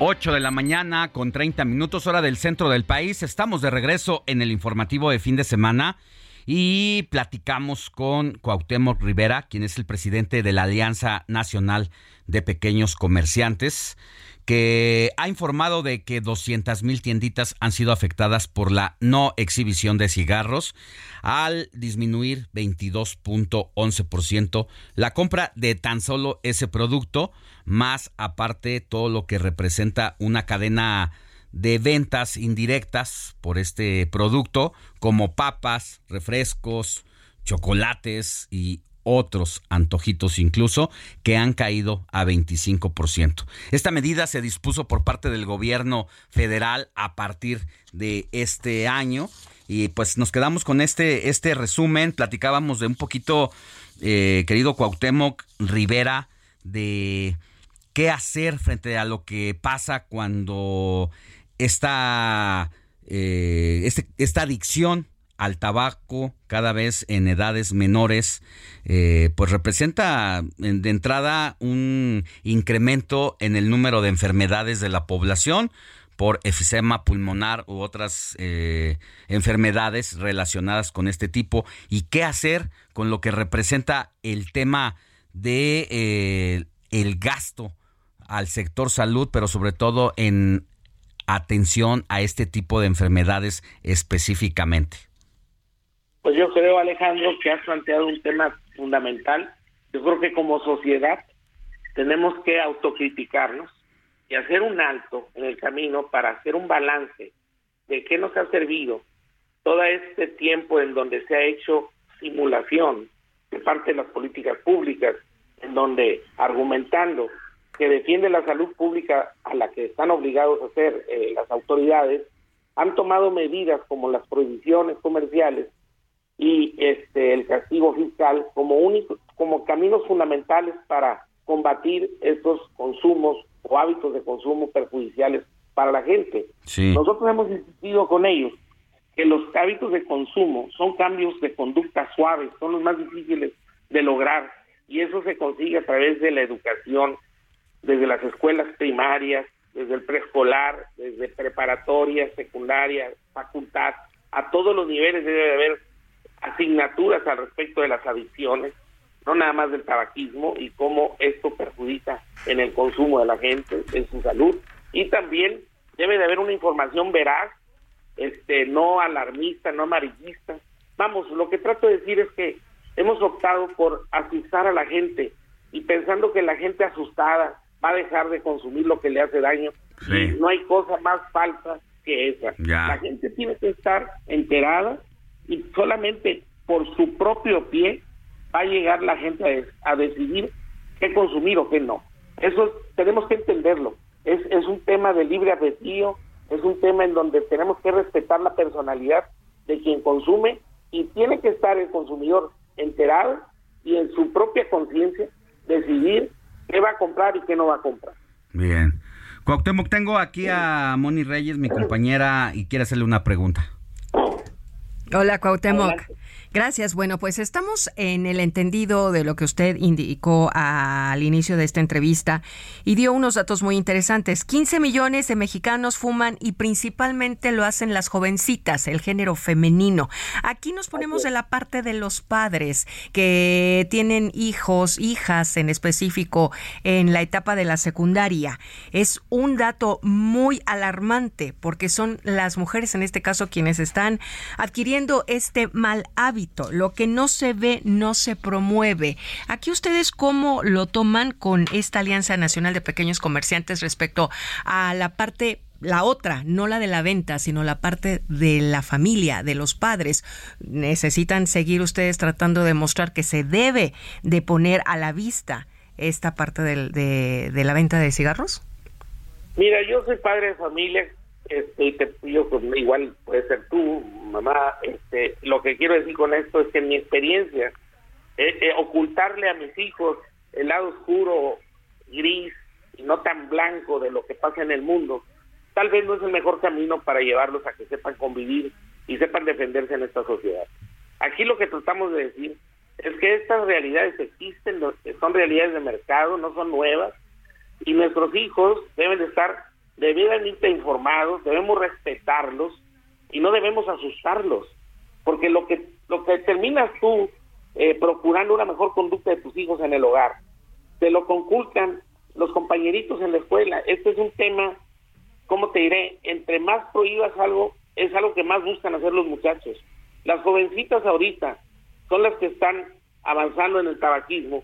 ¿Por qué? Pues por las cuestiones de género y todas las mujeres han encontrado mayor espacio en la sociedad cada vez más, afortunadamente, y en esa libertad o en esa emancipación, pues llevan sus consecuencias, que es que se enfrentan a estos retos de saber qué, qué consumir y qué no, y tienen que estar informadas.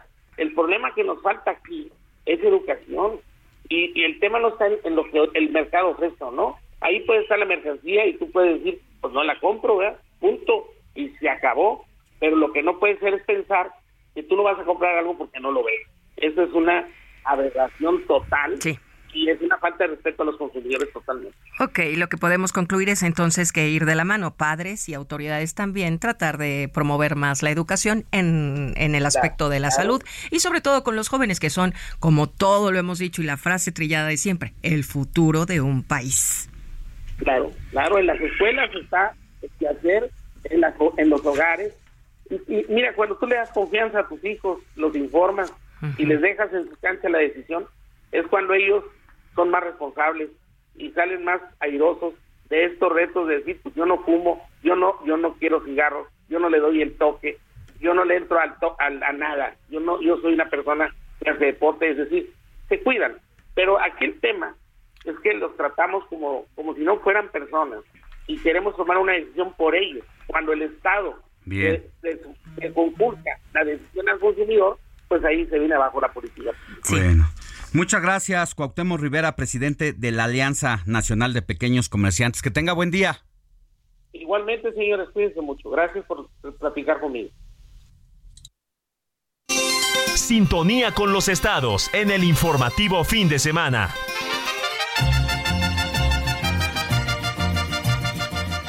Vámonos a Guadalajara, donde está nuestra compañera Mafalda Warrior, donde la puede usted escuchar todos los días de lunes a viernes por el 100.3 de FM y que en esta ocasión nos acompaña en el informativo de fin de semana para tratar los temas de la semana. Y vaya que hay temas siempre que tratar y uno muy calientito. Ayer en la noche, mi querida Mafalda Warrior, en la tarde noche, se armó la discusión. Buenos días. ¿Cómo estás, Alex? Muy buenos días. Un saludo para ti para todas las personas que nos escuchan. Efectivamente, pues el gobernador de Jalisco, Enrique Alfaro, le puso fuego, le puso leña al fuego previo a la Asamblea Nacional que va a tener Movimiento Ciudadano el próximo fin de semana. Ya habíamos platicado en este espacio, Alex, que el gobernador eh, tenía varias semanas eh, pues anunciando o dudando de cuándo iba a, a hacer oficial su futuro político, esta decisión que iba a tomar con respecto a si se lanzaba o no por la candidatura de Movimiento Ciudadano a la presidencia de la República. Se adelantó, esto ocurrió antes de lo previsto porque se, se había manejado la versión de que sería hasta mañana domingo cuando él diera a conocer esta versión oficial.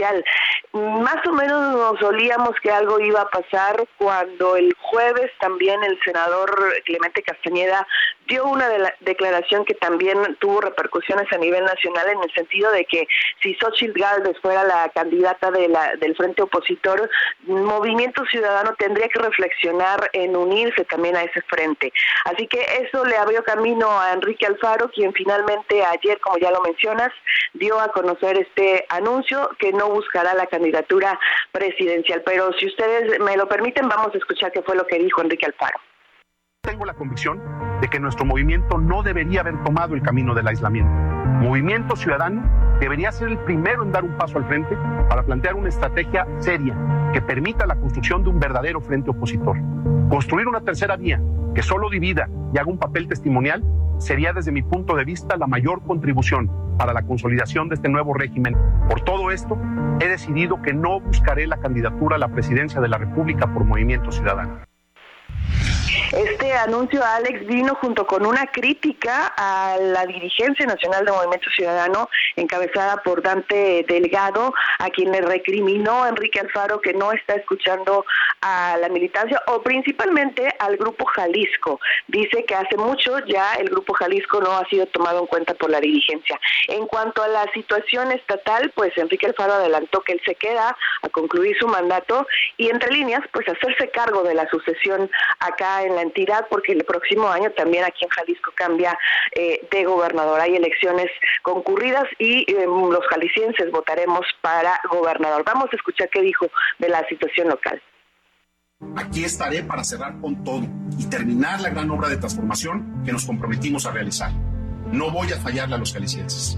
Por todo esto, he decidido que no buscaré la candidatura a la presidencia de la República por Movimiento Ciudadano. Concentraré todos mis esfuerzos en cerrar bien mi gobierno, en cuidar a mi Estado, en defender a Jalisco. Y con respecto a esto último, Alex, pues hay una frase también muy contundente que utilizó el gobernador, sobre todo que está ya moviendo acá las aguas en Jalisco, que es que entregará la estafeta a alguien de su equipo cercano, de aquellos liderazgos que por 20 años han construido este proyecto en Jalisco, lo cual dejaría de lado definitivamente a el presidente municipal de Guadalajara, Pablo Lemos. Así que una serie de reacciones en cadena seguramente vendrán en los próximos días, Alex, y aquí estaremos muy atentos para poder platicarlo contigo y con tu audiencia. Sí, pues gracias por ponernos en contexto con este tema que es relevante por todo lo que está ocurriendo de cara a la presidencial del 2024 y que me gustaría nada más abonar, no sé si coincidas conmigo, si, este, si traigamos la misma película en torno a Movimiento Ciudadano, Alfaro y Dante Delgado, que es el mandamás de este partido, de que la situación y la relación entre ambos líderes, tanto Alfaro como Dante Delgado, ya no andaba muy bien desde las elecciones intermedias pasadas, donde precisamente Enrique Alfaro ha sido un promotor de que haya asociación por parte de Movimiento Ciudadano con el PAN con el PRI, pero con el PAN no se diga. Esta situación eh, quería que se dieran las elecciones pasadas y como no se dio, porque al final de cuentas se impuso el criterio de Dante, desde ahí comenzó la relación a, complicarse y ya en las últimas visitas que tuvo el presidente López Obrador, que le habló cerquita al oído al gobernador, y esta disputa que traía el gobierno con el eh, grupo político grupo universidad, pues también abonó a que se enfriara la relación entre ambos.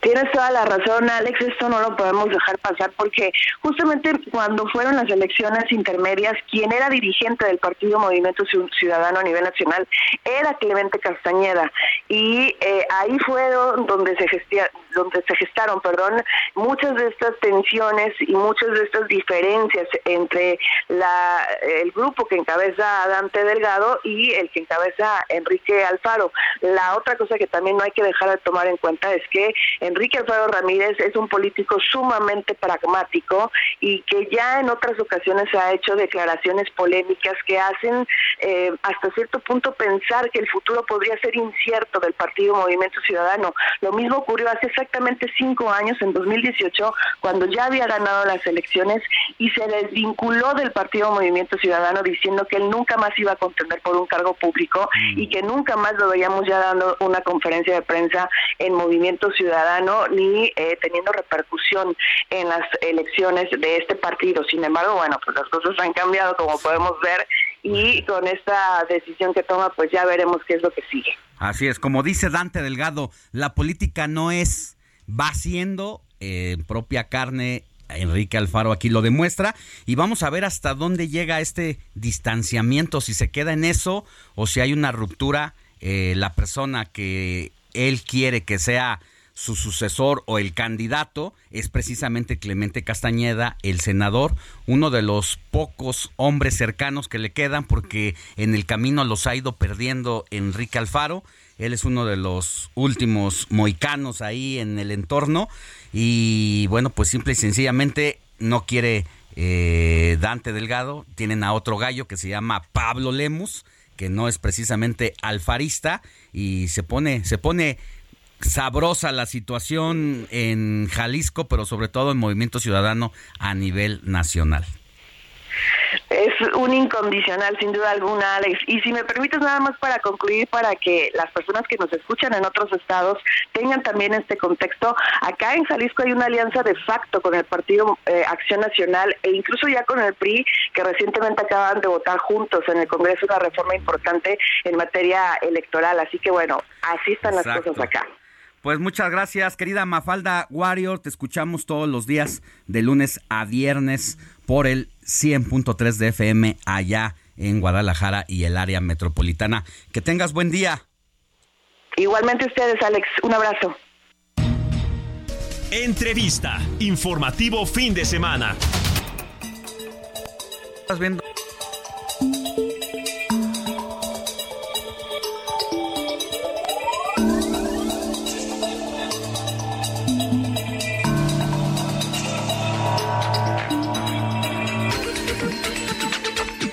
Vámonos con más información y mire, estamos eh, abordando los temas políticos y ahora pues el tema del Frente Amplio por México que ha cambiado precisamente la agenda de lo que ha ocurrido en los últimos días.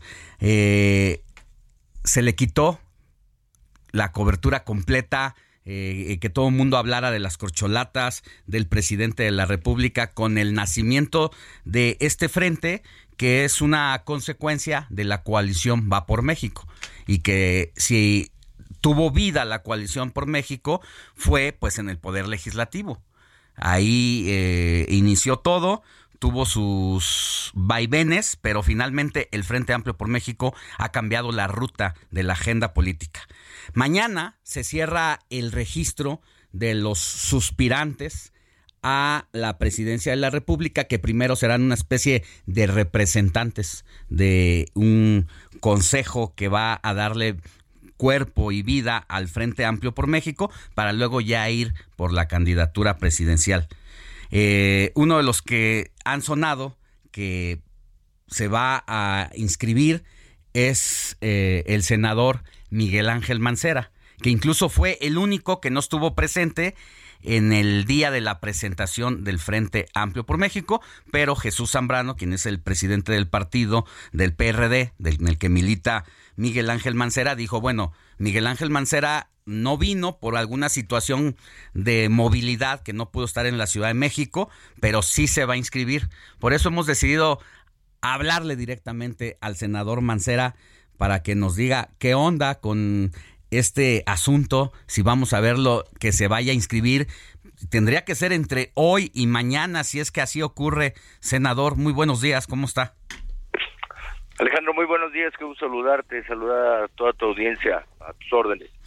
El día de mañana se termina el plazo para el registro de los que tienen aspiraciones a ser presidentes o presidenta de la República por parte del Frente. ¿Usted acudirá si va a participar en este proceso? Sí, claro, mañana vamos a estar en, en este asunto, vamos a estar eh, haciendo los trámites correspondientes para poder inscribirnos, Alejandro. ¿Cómo valoraría eh, el Frente en esta etapa nueva de la coalición? Pues mira, yo lo que veo es que ha venido a dar una, un diálogo distinto, una comunicación distinta en la política nacional. Había una sola voz, había una sola línea de discusión, de debate, de planteamientos, de propuesta. Eh, ahora con esta salida del frente de lo que puede ser la formación de un proyecto distinto, me parece que esto cambia radicalmente. Entonces, ya se habla de dos temas, ya se colocan diferentes nombres, ya se puede hacer un contraste y entre más avance, entre la depuración sea mayor, me parece que va a ser eh, todavía mucho mayor también la posibilidad de ese contraste, estimado Alejandro.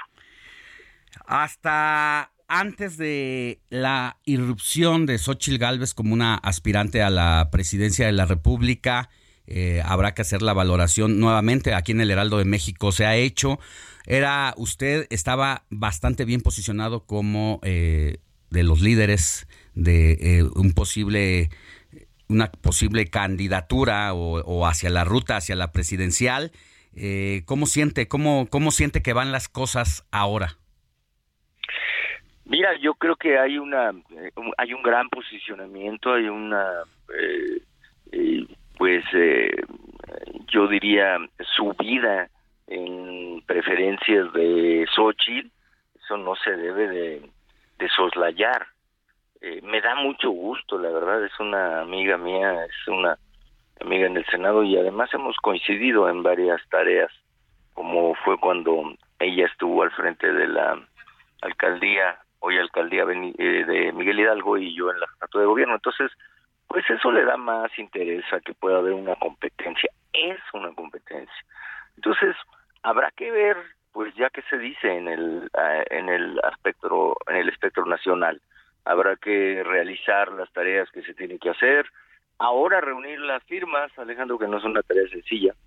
Tú sabes muy bien que 150 mil firmas estás hablando de candidaturas completas de lo que sería un trabajo completo de una alcaldía, una votación total de una alcaldía o de varias diputaciones locales, federales. Eh, no es un trabajo sencillo.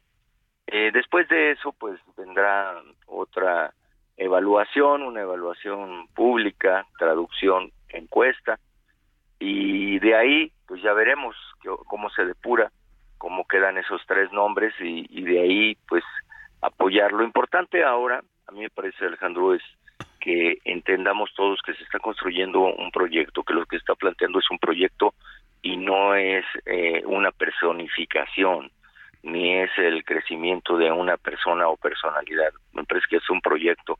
Y si en ese proyecto se apuntala bien desde abajo y se empieza a apoyar por todas y todos, pues tiene mejores posibilidades que si se va solo pensando en una voz.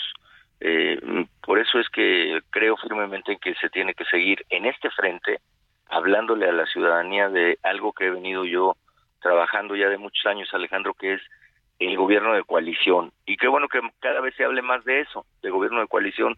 Yo estoy convencido que México está preparado ya para el gobierno de coalición. Pues ya está eh, en, en la ley, solo que también no se le ha dado vida ahí. Morena le ha costado trabajo por alguna razón especial, ¿verdad? Porque al reglamentar ya lo que es una ley, pues tendría que compartir el poder con los con los compadres con los que ha llegado al gobierno. Al menos aquí en la ciudad. ahora lo tenemos en la Constitución. Pues vamos a aprovechar eh, precisamente que está en la Constitución y me parece que se tiene que platicar de cuáles son las bondades de esto que puede ser un gobierno con causa. Es lo que habrá que platicar ahora en esta discusión, que todavía no puede tener fines electorales, así lo marca la ley de la construcción del frente. Entonces, mañana, ¿a qué hora se registra Miguel Ángel Mancera?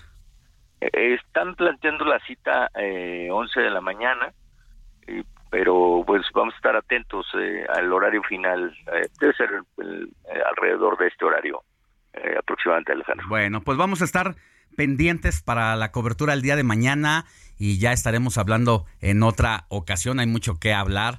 Eh, va a ser interesante lo de mi, lo de eh, José Ángel Gurría ahí y pues va a ir agarrando forma seguramente este frente. Que tenga buen día, senador Miguel Ángel Mancera. Alejandro, muchas gracias y seguiremos platicando con mucho gusto. Un abrazo. Vamos a una pausa y volvemos con más información.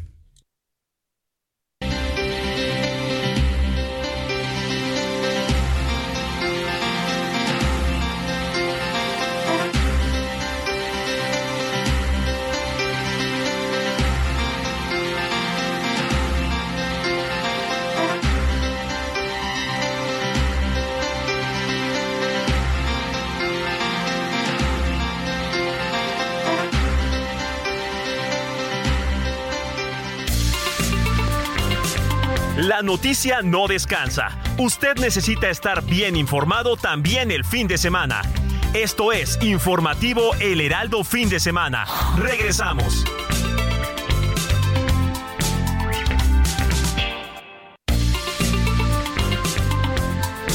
Siga en sintonía con la noticia.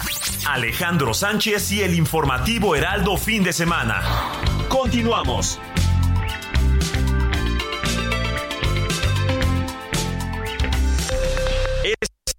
Es a la hora. Heraldo Radio le informa.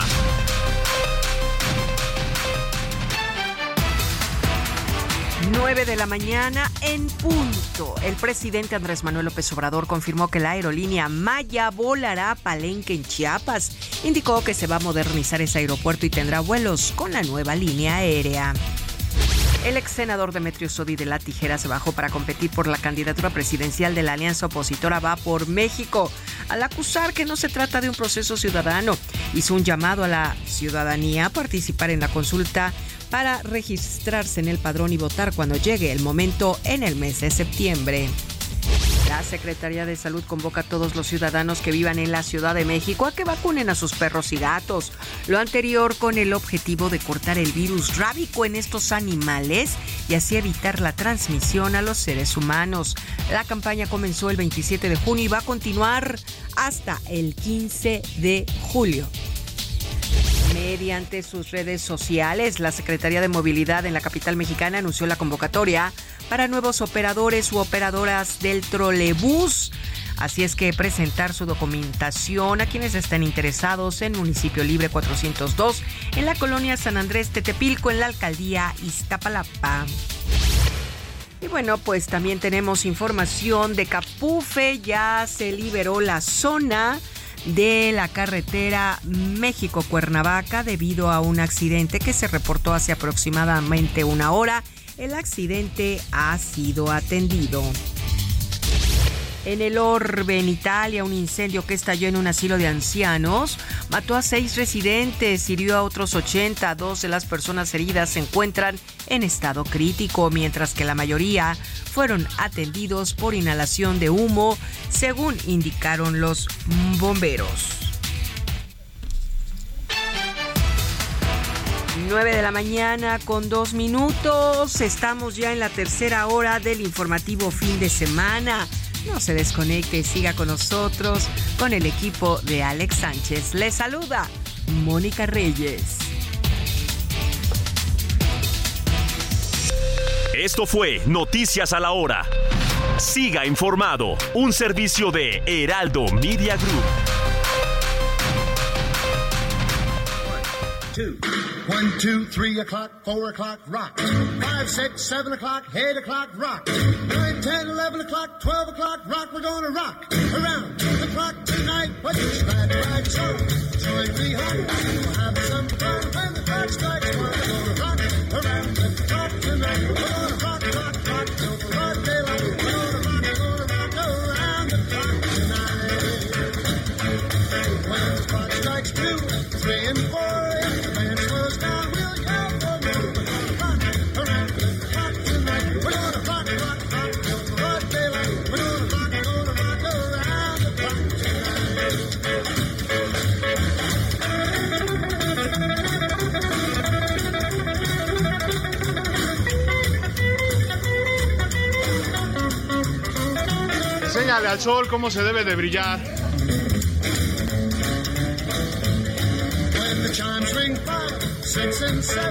We'll be right in seven heaven. We're gonna rock around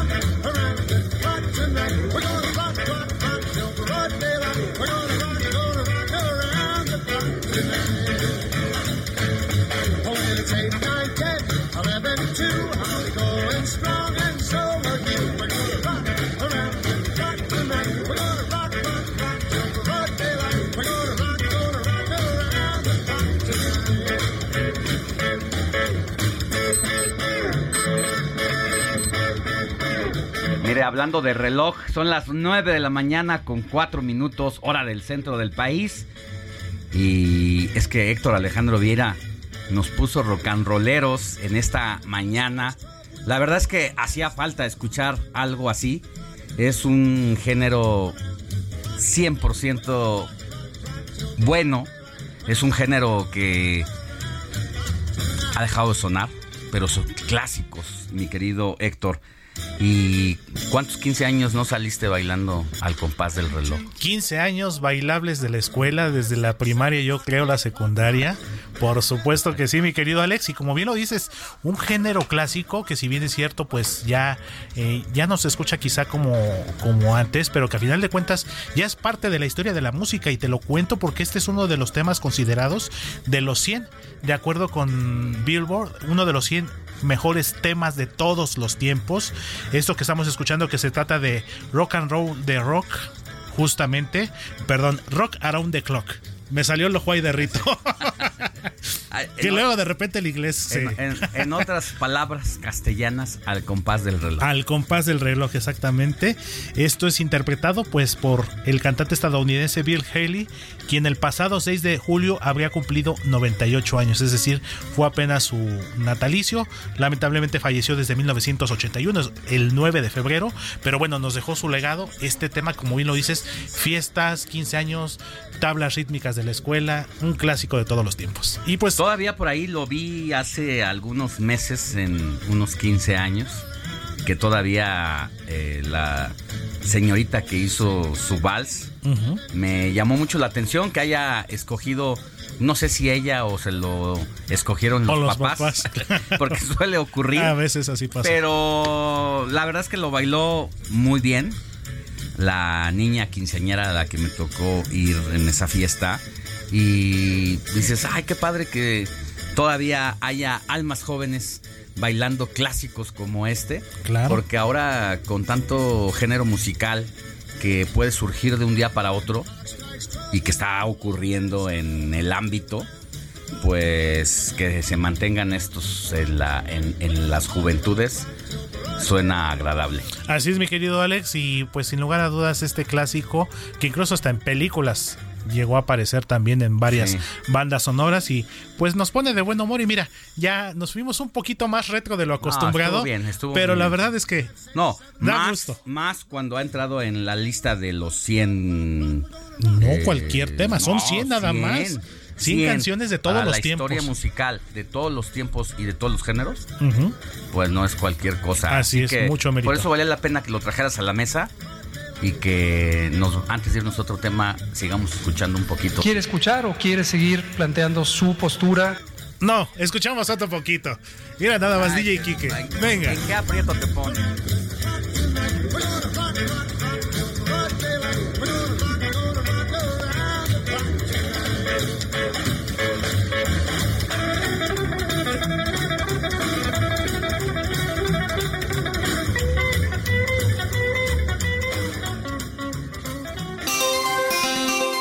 Sintonía con los estados en el informativo fin de semana.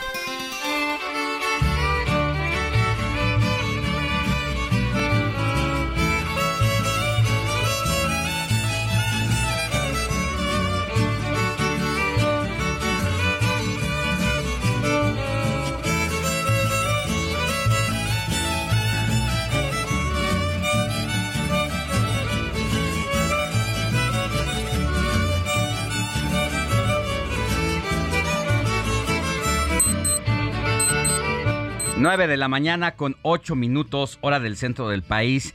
Y en este recorrido que hacemos por toda la República Mexicana para hacer contacto con nuestros talentos que están en diferentes plazas y en distintas frecuencias radiofónicas a lo largo y ancho del país.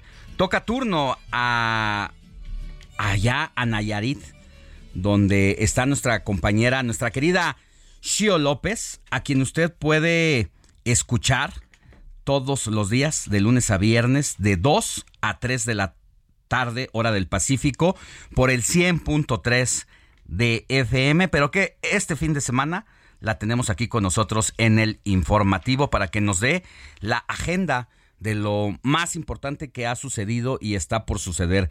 Querida Shio, muy buenos días, qué gusto tenerte con nosotros. ¿Qué tal? Muy buenos días, Alejandro, para ti y todo el auditorio. Pues desde Nayarit les enviamos un saludo y comentarte justo dos de las noticias que están preocupando a la población aquí en Nayarit. ¿Qué te parece? En esta ocasión uno de los platillos típicos que es ampliamente consumido, no solamente por las personas, sino también por el turismo que arriba a estas zonas, se, se encuentra amenazado debido a eh, cuestiones climatológicas y también a desastres que han ocurrido en la entidad. Este platillo es una fuente de ingreso también para muchas familias que viven en el litoral del estado y se encuentran preocupadas por la escasez de pescado en las marismas nayaritas, lo que ha provocado que se, encarezca este famoso llamado, no sé si lo conozcas o lo hayas probado, pescado zarandeado. En estos momentos se encuentra en muy pocos lugares a la venta y en donde lo puedes encontrar el asciende a 400 pesos el kilo comparado con los 250 pesos que costaba en meses anteriores. ¿Qué te parece si escuchamos un fragmento de lo que dice el diputado local por Santiago Excuintla, que es uno de los municipios que se encuentran preocupados por este por esta escasez, Sergio González García? Sin mentirte, tomé fotos de ver robar los muertos de kilo y medio, dos kilos, Constantino, Liz, de todos los pescados. Ah, bueno, al ver robarlo para mí fue una, una novedad ver pescado de escama, muy bueno el robarlo, muy fuerte sobre todo. Y se murió muchísimo pescado.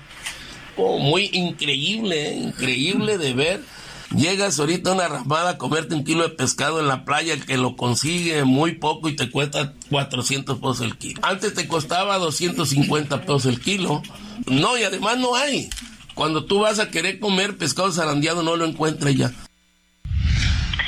Las razones que se están dando en relación a toda esta mortandad de peces proviene del efecto del huracán Roslin que azotó a Nayarit el 23 de octubre del año pasado y la magnitud del fenómeno pues fue categoría 4, así que eh, los pescados muertos que están apareciendo es uno de estos efectos.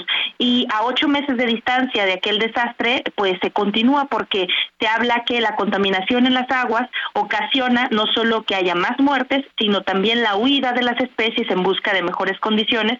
Por tanto, se ha eh, escuchado por estos lares frases drásticas como en peligro de extinción, el pescado zarandeado.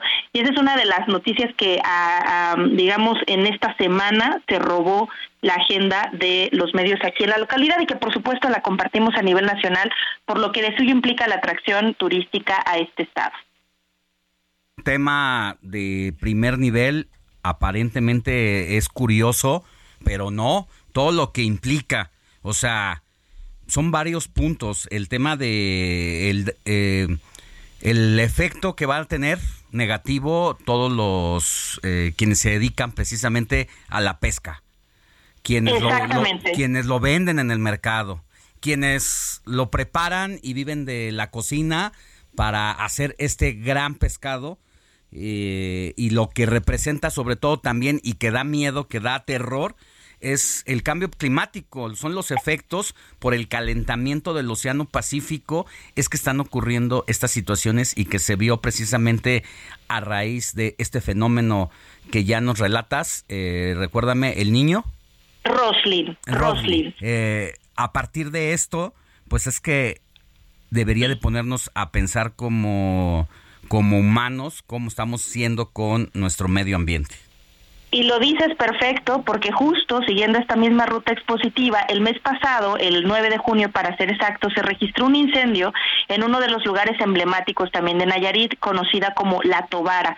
Este incendio arrasó con más de 200 hectáreas del mangle en este lugar y para las personas que escuchan La Tobara, pues es un manantial en el que convergen aguas continentales y oceánicas que mantiene el suministro de agua dulce al municipio de San Blas. Representa un punto importante como destino de sol y playa para las personas y al registrarse este lamentable incendio tan tan fuerte, lo que ha ocasionado es que las aves que, que son parte también de la biodiversidad y que forman toda esta eh, eh, este núcleo, pues se vayan. Rosaura Gascón Villa es la presidenta de un festival muy importante aquí en nuestro estado, se llama Festival de Aves Migratorias, y ella justo comenta al respecto lo siguiente mucha garza, mucho pájaro, de ave de rapiña, eh, de pesca, algunas de ornato, pero lo más importante es cómo transgredió el entorno, porque todo se correlaciona con todo, las hábitat, digo, perdón, las aves en su hábitat, con el cocodrilo, con otro tipo, con tortugas, con caimanes, con otro tipo de eh, fauna que tienen eh, implícito un ciclo de vida y que desafortunadamente pues se perdió.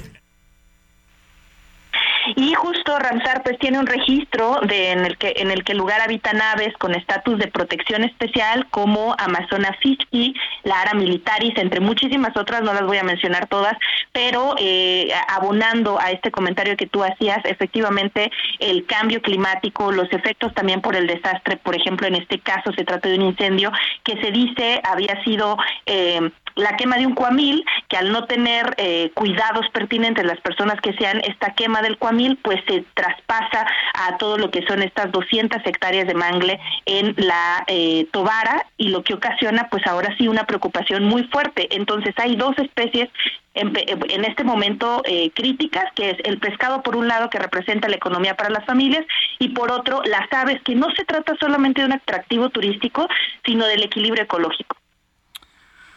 Muy bien, querida Shio, pues vamos a estar pendientes con este tema, no lo sueltes por favor, para que ojalá, ojalá eh, las circunstancias nos den otra oportunidad y que sigamos comiendo pescado zarandeado. Muchísimas gracias por este espacio y excelente día para ti y todo el equipo. Que tengas buen día. Es Shio López, conductora del Heraldo Radio allá en Tepic, Nayarit, donde usted puede escucharla por el 100.3 de FM y donde nos escuchan en vivo en este momento en el informativo de fin de semana. Saludos a todos los Nayaritas. Comparte tus comentarios y denuncias en el WhatsApp del informativo fin de semana. Escríbenos o envíanos un mensaje de voz al 55 91 63 51 19.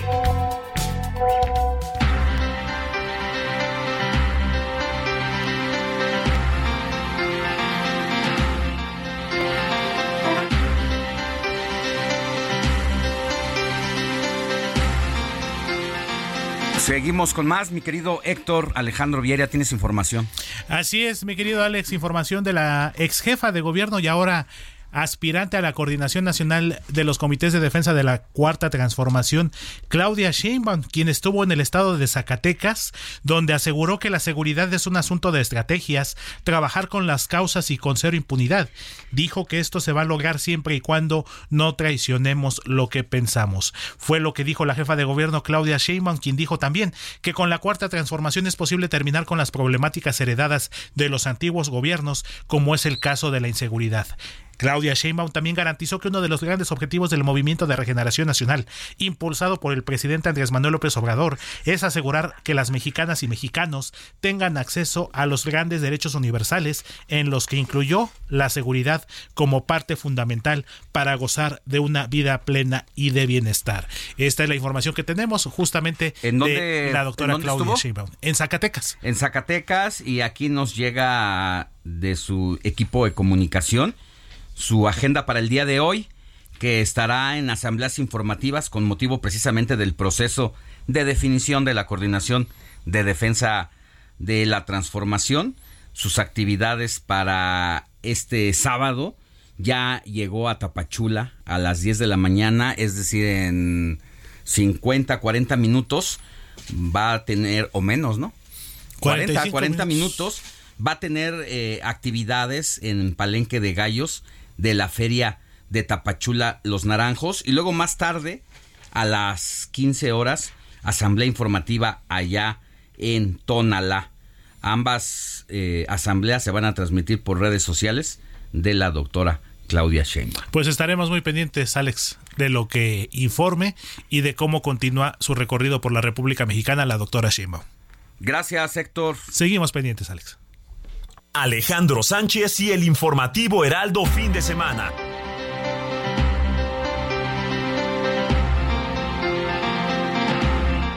Oiga, pues esta semana hubo otras alternativas en redes sociales.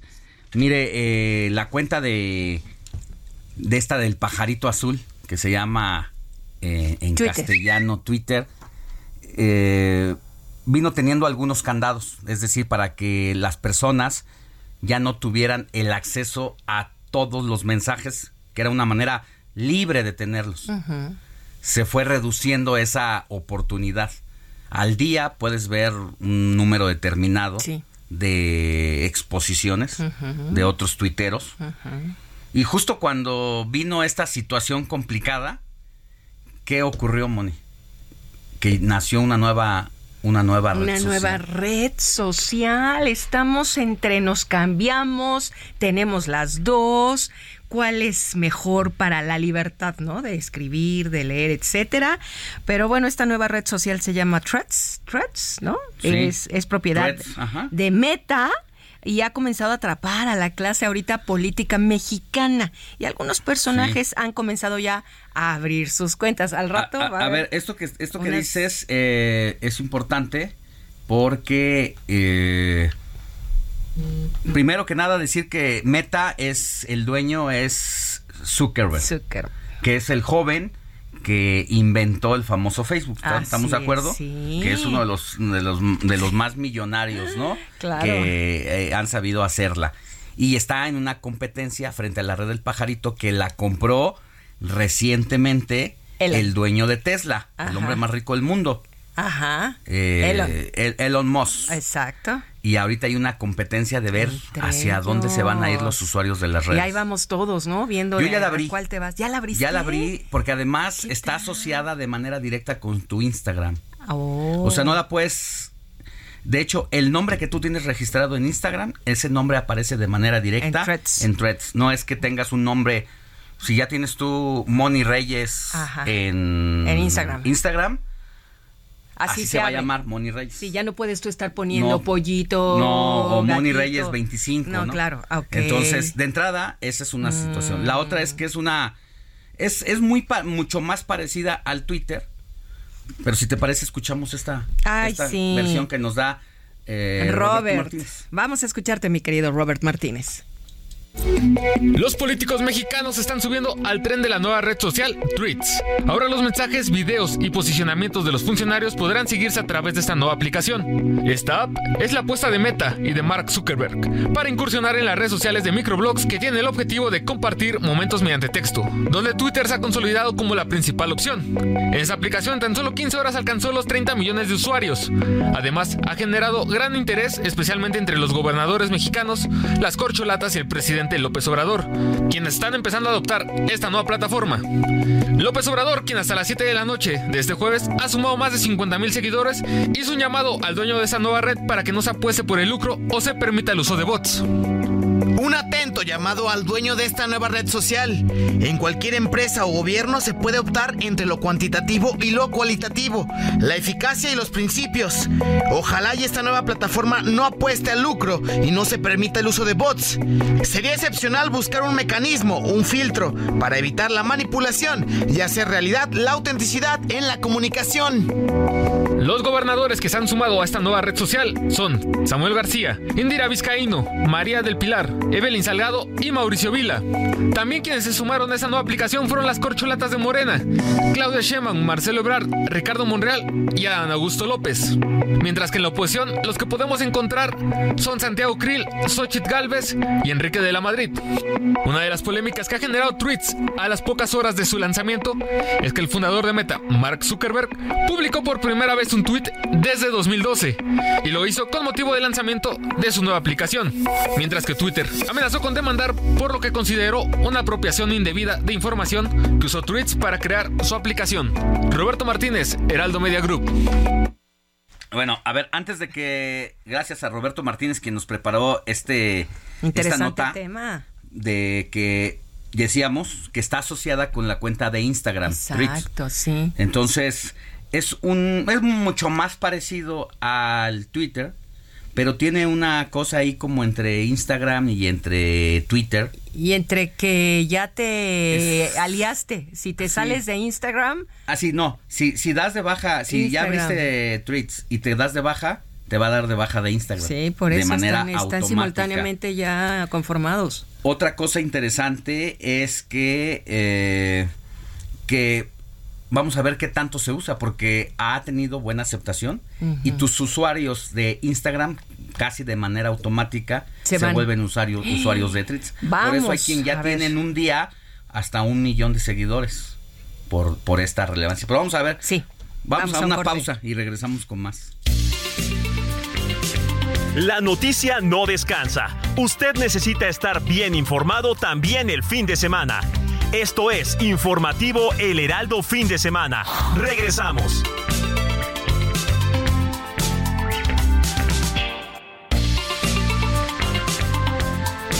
Siga en sintonía con la noticia. Alejandro Sánchez y el informativo Heraldo Fin de Semana. Continuamos.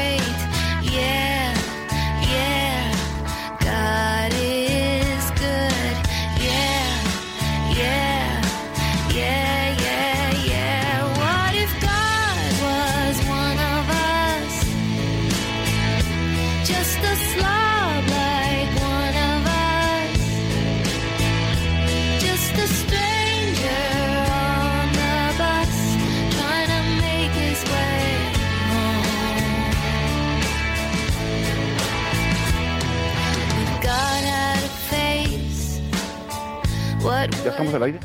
Avísenme. If seeing meant that you would have to believe. 9 de la mañana con 32 minutos hora del centro del país. Estamos de regreso con las efemérides musicales que nos recibe así mi querido Héctor Alejandro Vieira. Así es, Alex, pues cerramos el día de hoy con una festejada. La cantante estadounidense Joan Osborne. No, esa es otra. Ya está ¿Cómo? ahorita. Hubo un pequeño ajuste. la guardamos para mañana. Porque aparte la efeméride dejaste- corresponde al mes de julio. Ok. Entonces va a ser Me dejaste con sorpresa. expectativa. Todo el mundo en escuchó. incógnita. Oye, todo el mundo escuchó el informativo estas tres horas para ver esa cantante. Si ya saben cómo me pongo, ¿para qué me invitan? una grata sorpresa. Va a ser una grata sorpresa, mi Moni y mi Alex. Vas a ver que sí. Y como les comentaba, John Osborne está cumpliendo hoy 61 años de edad. Esta cantante y autora, actriz, compositora estadounidense. Y por eso estamos escuchando uno de sus grandes éxitos, este tema titulado One of Us, algo de nosotros en español. Uno de sus más grandes éxitos que forma parte de su disco titulado Relish, lanzado en 1995. Hace poco. 27 añitos nada, Nada más. más. Muy Con bien. Un clásico noventero. Gracias, Cámara, pues Héctor. Entonces nos guardaste música, algo para mañana. Una sorpresa. Bueno. Conste, conste. pendientes. Gracias. Prometido. Gracias.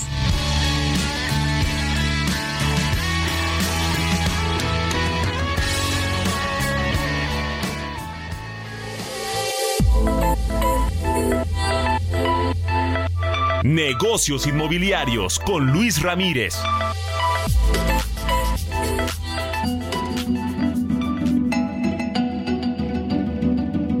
Y como todos los fines de semana, nuestro colaborador y experto en bienes raíces nos asesora sobre cómo hacer de nuestra casa o bien inmueble la mejor de las inversiones. Querido Luis Ramírez, muy buenos días, ¿cómo estás? Querido Alex, me da muchísimo gusto saludarte. Muy buenos días y correcto, tienes toda la razón. Pocas personas piensan o se dan cuenta que su casa puede ser un gran negocio y es que la mayoría pues solamente compramos una casa por eh, que tenemos esa necesidad de tener un techo, ¿no? Eh, compramos esa casa con emoción y con el ánimo de vivir en ella, pero no nos damos cuenta que un inmueble, una casa puede ser una magnífica inversión, un buen negocio y sobre todo un activo que nos dé cash flow todos los meses. Hay muchas formas de invertir en bienes raíces y las personas cada vez se van, sobre todo las generaciones jóvenes, van identificándose con ellas, invertir, por ejemplo, en fibras, que son esos fideicomisos de inversión que además cotizan en las bolsas de valores y en las que se pueden comprar acciones y al comprar acciones, pues recibir una parte de, eh, obviamente, proporcional de los rendimientos, en este caso, de las rentas de los inmuebles. También hay plataformas de crowdfunding, crowdfunding inmobiliario que eh, está regulado en México desde 2018, la denominada ley FinTech, que precisamente regula, regula a estas plataformas que tienen la peculiaridad de que eh, pues las personas pueden identificar oportunidades de inversión desde su teléfono, desde una computadora e invertir con un clic, es decir, no tienen que eh, hacer una eh, visita, no tienen que eh, firmar un contrato de manera física, todo es 100% digital a través del blockchain, a través de, eh, como ya lo decía yo, desde tu teléfono, imagínate poder invertir, pero sobre todo eh, democratizar la inversión, porque mi querido Alex, eh, imagínate comprar o ser socio o dueño de una plaza comercial, de, esas, de estos centros comerciales extraordinarios que tienen una tienda ancla, o ser dueño de un edificio de oficinas, o ser dueño de un edificio de departamentos y que te genere altas rentabilidades, entrar al pool de rentas, eh, porque el problema de las personas que invierten en bienes raíces es que de repente invierten solo en un departamento, ¿no? Y si un mes o dos meses no tuvieron rentado el departamento, pues ya dejan de percibir ingresos. En cambio, entrando a un pool de rentas o teniendo 20 departamentos, pues desde luego que esta situación cambia porque siempre vas a tener flujo y el crowdfunding justamente permite, permite que puedas eh, acceder e invertir desde muy poco a un pool de rentas o eh, meterte a un negocio en el que un desarrollador va a construir 30 departamentos y ser parte de ese negocio y tener una utilidad. Entonces, plataformas de crowdfunding reguladas, el primer tip es encontrar plataformas que sean reguladas en el caso de México por la Comisión Nacional Bancaria de Valores y hablando de plataformas de eh, crowdfunding con mucha alegría te comparto que el pasado primero de julio lanzamos dentro del grupo de empresas que tengo el, eh, el gusto de pertenecer, eh, inauguramos nuestra plataforma de crowdfunding en España, eh, eh, viverent.es, viverent.es, pueden ustedes eh, ver o entrar desde México, porque es una plataforma que está regulada por la Comisión Nacional Bancaria en España, pero se puede echar un ojo y se puede sobre todo invertir desde México y desde cualquier país. Por supuesto, el objetivo que las personas inviertan en España, pero también en inmuebles en México y en otros países y que puedan invertir desde 17 mil, 18 mil pesos y tener acceso a estos grandes rendimientos. Entonces, mi querido Alex, es una forma, ya sea que inviertan con nosotros o que entren a cualquier plataforma crowdfunding, es una forma de invertir y de democratizar las inversiones, porque puedes invertir desde 17 mil pesos en un proyecto que vale 100 millones y no tienes que tener los 100 millones, pero sí puedes tener las ganancias equivalentes, por supuesto, proporcionales. Entonces, invitar a tu audiencia a que se una vuelta a las plataformas de crowdfunding eh, en México o a www.viverrent.es, mi querido Alex, por lo menos para que experimenten, regístrense, no compren, pero o, o sí, pero por lo menos para que conozcan cómo funciona. ¿Cómo ves tú esta democratización de la inversión, querido Alex? No, pues interesante. Y para saber más, hay que escucharte hoy a las 16 horas por el 98.5 de FM. Aquí me escuchan en mi programa hoy a las 4 de la tarde, por favor, y jueves 10 de la noche. Y también me pueden encontrar en todas las redes sociales, Alex, eh, Facebook, Twitter, Instagram y hasta ahora la nueva Threads, que seguramente ya estás arrasando ahí también, como Luis Ramírez, Mundo Inmobiliario. Ya estamos, ya estamos ahí incursionando. Te mando un abrazo, querido Luis. Cuídate mucho. Abrazo al estudio, querido Alex. Sigue a Alejandro Sánchez en Twitter, arroba Alex Sánchez MX.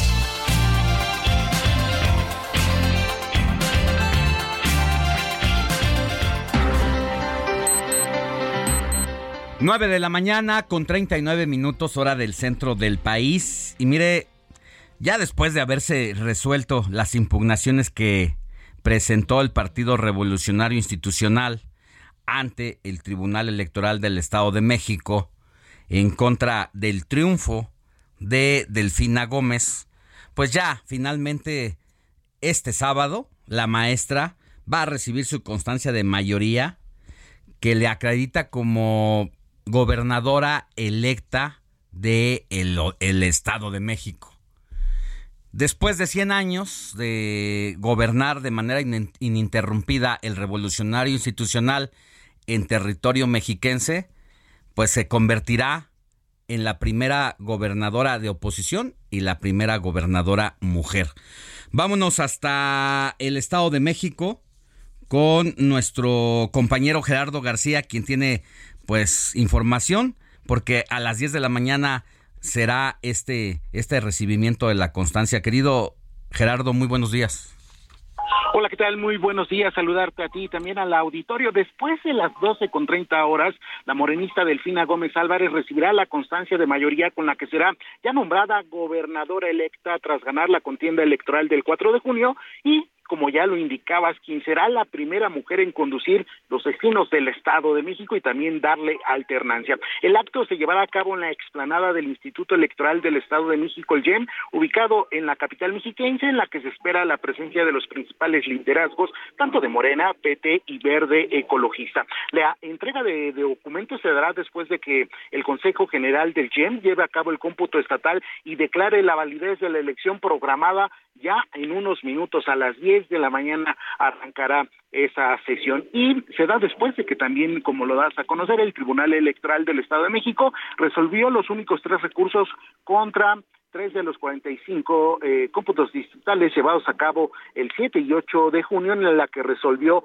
anular 9.247 casillas, que eh, representó precisamente eh, eh, 2.456 votos. A anular nueve casillas de 247 y 2.456 votos eh, menos que se tuvieron y no modificó ningún triunfo, eh, eh, para, ninguna manera el triunfo de la morenista. El cómputo estatal deberá retomar esta anulación de sufragios que estamos comentando, 2.456 y con ello se conocerá ya los resultados finales de la elección, la votación válida emitida, así como los porcentajes que obtuvieron cada uno de los siete partidos que compitieron en la elección en alguna de las dos alianzas y con esta constancia de mayoría, Delfina Gómez eh, ya podrá iniciar con la con esta etapa de entrega-recepción entre su grupo de colaboradores y el gobierno saliente, además realizar su gira de agradecimiento por los municipios mexiquenses tras alzarse con este triunfo el 4 de junio. El reporte que les tenemos desde el Estado de México. Gracias Gerardo, que tengas buen día. Buenos días. Escena, el mundo de los espectáculos con Nayeli Ramírez.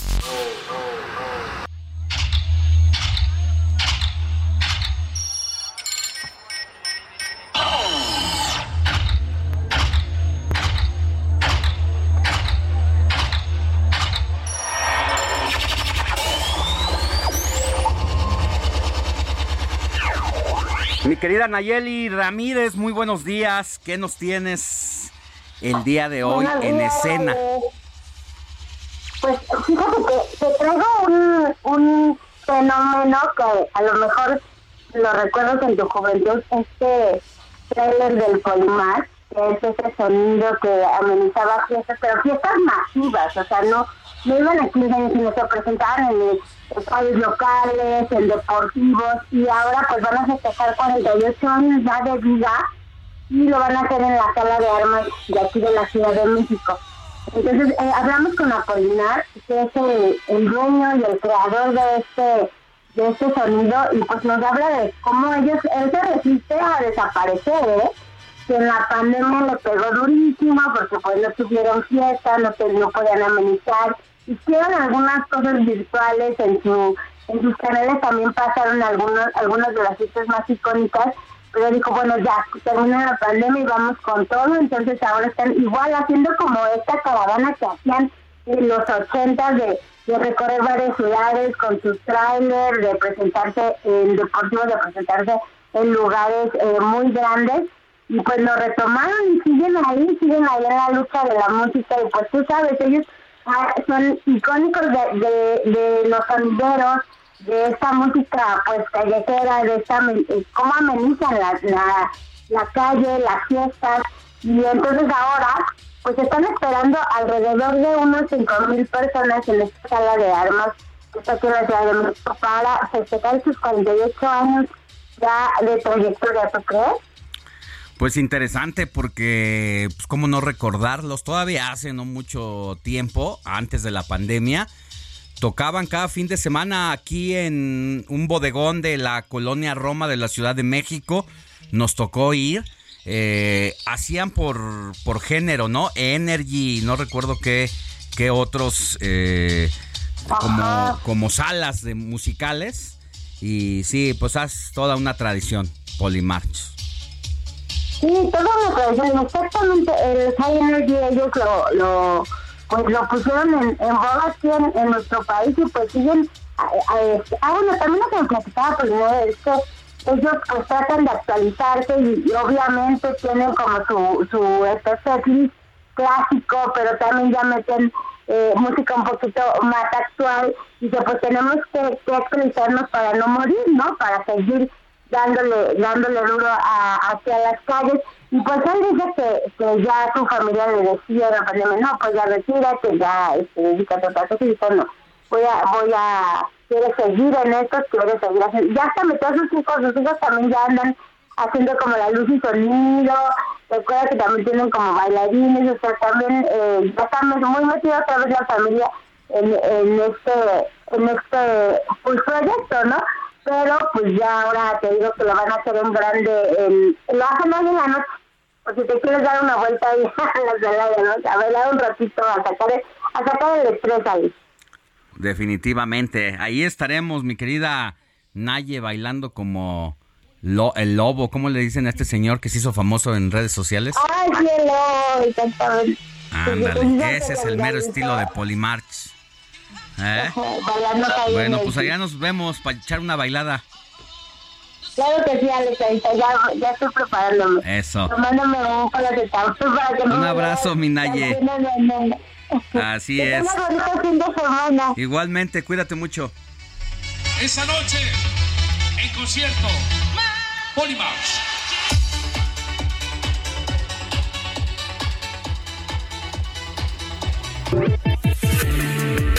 Meta, la información deportiva con Luis Enrique Alfonso.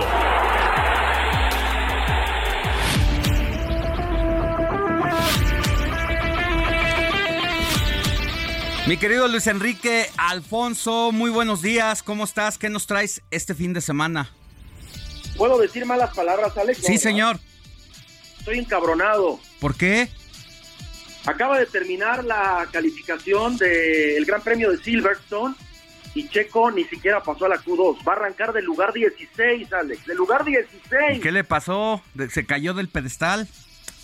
Cuando, no, ya, ya lleva algunas eh, pistas y unas carreras que, que Checo está en un tobogán sin fin.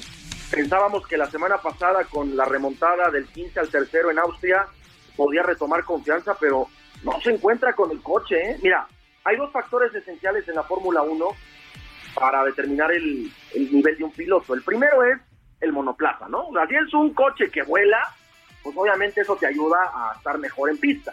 Sí. El otro es la confianza, la autoestima, la definición, y ahí Checo es donde la que se han- ya lo de las que mucha gente se pregunta por qué Verstappen va más rápido. Siempre dicen, es que Verstappen es... Sí, de mejor rendimiento, sería muy simplista. Malo. Como que si tú te subieras, Alex, a un coche te- y el sillón ah, te lo pone a un 190, ¿no? Este, y el volante te lo ponen pues, a mayor altura y no alcanzas bien los pedales. Es un ejemplo burdo. Eh, maneja y controla mucho más el monoplaza con el tren delantero, Checo con el tren trasero de los neumáticos. No, está complicado, tú lo ves que pelea en la- las curvas. Tantito que estaba medio mojado en la Q1, pues valió, como diría mi hijo, valió chicharrón. Este, y eh, ahora ya, ya los cuestionamientos son severos, ¿eh? Y Red Bull no se pinta el corazón para bajar un piloto a media temporada. Lo hizo hace algún tiempo con Daniel Kivia, del ruso que lo bajó de, de Red Bull a Toro, a Toro Rosso, ahora Alfa Tauri. Y ya, ya, no, ya no sé, ¿eh? yo, yo sí estoy realmente muy preocupado, Alex, muy preocupado ya por Checo. Pues es que a lo mejor anda teniendo los temas de la paternidad, pues ya va por el cuarto hijo. Pero si no está dando de mamar, ¿no? O sea, él está del otro lado. Ahora, Horner dijo, si Checo no está sentado en un coche, está haciendo hijos. No, yo, enti- yo entiendo que, que la vida personal está, pero de verdad yo no, no, no, eh, ya, ya es, ya es un muy complejo, ¿eh? O sea, de verdad es muy, muy complejo lo que está pasando. Eh, ¿Está dejando pasar su momento? Es que, a ver, yo te, yo hace dos carreras te hubiera podido haber dicho que era un, que, que es parte de, ¿no? Y que todos en algún momento pueden tener este, este tipo de altibajos. Pero este es un casi, casi tres metros bajo tierra, ¿eh? No, pues y está. lo que lo que te digo es que Red Bull no se no se tiente el corazón entonces con esto de que Nick Debris se puede ir y Ricciardo ya dijo ya quiero pilotear en una de esas a Checo me lo mandan a Alfa Tauri y a Ricciardo lo vuelven a poner en Red Bull ya ya no sé o sea de verdad ahorita hasta, hasta no tengo hambre o sea imagínate para qué grado estoy No, sí, sí estás encabritado entonces. Bueno, pero hablemos de otra cosa para que te Otra relajes un poquito. que tam- también es de, es de enojarse, pero al final de cuentas ya cayó este desgraciado. De- de- ah, sí, claro. Eh, yo, yo lo que hablo es que qué blandengue es la ley en México, ¿no? Que, que no, no, no, no, no, que creo que no estamos descubriendo el hilo negro. Eh, había, había acosado vía redes sociales a Stephanie Camberos, la jugadora examericanista, que decidió irse del país porque dijo no puedo estar más aquí. La justicia lo, lo deja salir este tipejo y vuelve a acosar, vuelve a intimidar, vuelve a amenazar a dos jugadoras del América, no sabemos los nombres. Y ahora sí aparece, tú sabes más los nombres y los cargos, Omar García Harfuch. Sí, ¿no? secretario de Seguridad Ciudadana de la Ciudad de México. Y me parece que es un poco, eh, obviamente, reitinero el tema, porque pues es el América, ¿no? Es una cuestión que mucha gente habla, porque seguramente le pasa a miles de personas más, como nosotros que somos ciudadanos de a pie, pero pues por ser el América, de volada captura. Entonces yo creo que tendría que haber leyes más severas, porque si ya lo hizo una ocasión el tipejo, y mira que yo creo en las segundas oportunidades, pero si ya trae un historial, pues aplícale la ley como Dios manda, este Alex, aplícala, o sea, ¿a qué esperamos? Justo es eso, justo es eso. O sea, las leyes están ahí, pero luego no se, no son aplicables. Y hay, eh, hay como ciertos privilegios y uno no entiende cómo, cómo le puede destrozar la vida a una chica que mejor se tiene que ir del país y este canijo anda como si nada, haciéndola Sí, otra vez de las suyas, la misma.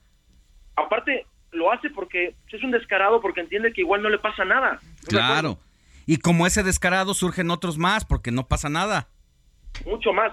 Como descaro, Alex, lo que pasó eh, con lo del Querétaro América. Y beneficiaron a tu equipo, Alex, aunque me digan que no. Ah. Resulta Eh, ¿Qué que pasó ahí? hace, hace un par de semanas, para que la gente lo, que no lo sabe, hicieron un concierto en el Estadio Corregidor. Sí, Puedo entender que los estadios, para que metan lana, requieran tener eventos artísticos, sí. culturales, lo entiendo. Pero la liga tiene que tener un calendario y realmente pues Claro. avalar, avalar que el, y que el estadio va a estar en buenas condiciones para cuando empiece la liga. Ya se tenía el calendario hace varios meses, Alex. Y entonces, pues sí, es un muladar, es un potrero, eh, el- la cancha no se puede jugar So- y la, y la posponen. Pero, solo en México, solo en México, señores. es una liga bananera, porque aparte son tres jornadas en las que no hay seleccionados, entonces dice América, pues claro, te la compro, la juguemos cuando ya vengan, ya te, con equipo completo. De veras, de veras, no. O sea, aquí Querétaro tuvo que haber perdido el partido por default, Alex. Por default. Sí, nada de que se pospone, ¿no? ¿Qué? Nada de que se pospone, como en el llanerito, cuando llegas y, y no, no están los jugadores completos, No, se pierde por ya- default. Ya sonó la chicharra, Alex. Sexto A contra sexto B. Que llegue el director y que se lleve la pelota y castigue quienes empezaron. Sí. Bueno, ¿No? pero ahí está el retrato de hasta en eso somos de café con leche. Sí, sí, sí. Hablando de café con leche, yo- no, ni siquiera, pero p- perdonen mi humor el día de hoy, Alex, perdónenmelo, este, por favor, pero estoy torcido. Me estoy retorciendo como tlaconete con sal porque no, no fue la, no fue la mejor mañana hoy. No, pues no. Y está recién, calientito esto. Pero al rato, al rato ya hay unos chilaquilitos. Ah, si con eso se te olvida. Uy, Unos chilaquilitos con, con cebolla, crema y un, hue- un, un par de huevitos estrellados ahí montaditos. Con eso se te va a quitar. Lo que les ha faltado a Checo y a la autoridad en México y a la liga. Definitivamente. Oye, ¿sabes qué? Acabo de voltear a ver a mi esposa y adivina qué me está preparando de beber. ¿Qué te está preparando? Un chapurrado. Mi, no, mimosas. Ándale. No, a todo dar. Mimosa, o sea que por ahí de las 11 no me hablen, ¿eh? No, pues déjate consentir. Te mandamos un abrazote, mientras- mi querido Luis Enrique Alfonso. Cinco días de maltrato este, de casa por unas horas de, de, de papacho. Eso. Cuídate. Abrazo a todos. Hasta luego. Moni Reyes. Hasta mañana. Hasta mañana, gracias. Llegamos al fin nada más por hoy. La noticia no descansa. Estamos mañana aquí en el informativo de fin de semana. Éxito. Heraldo Media Group presentó Alejandro Sánchez y el informativo Heraldo fin de semana. La información y el entretenimiento que usted necesita para estar enterado también en su descanso. Por el Heraldo Radio, con la H que sí suena y ahora también se escucha.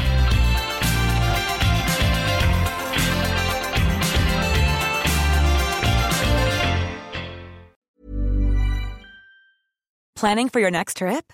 Elevate your travel style with Quince. Quince has all the jet setting essentials you'll want for your next getaway, like European linen, premium luggage options, buttery soft Italian leather bags, and so much more. And is all priced at 50 to 80% less than similar brands. Plus, Quince only works with factories that use safe and ethical manufacturing practices. Pack your bags with high-quality essentials you'll be wearing for vacations to come with Quince. Go to quince.com slash pack for free shipping and 365-day returns.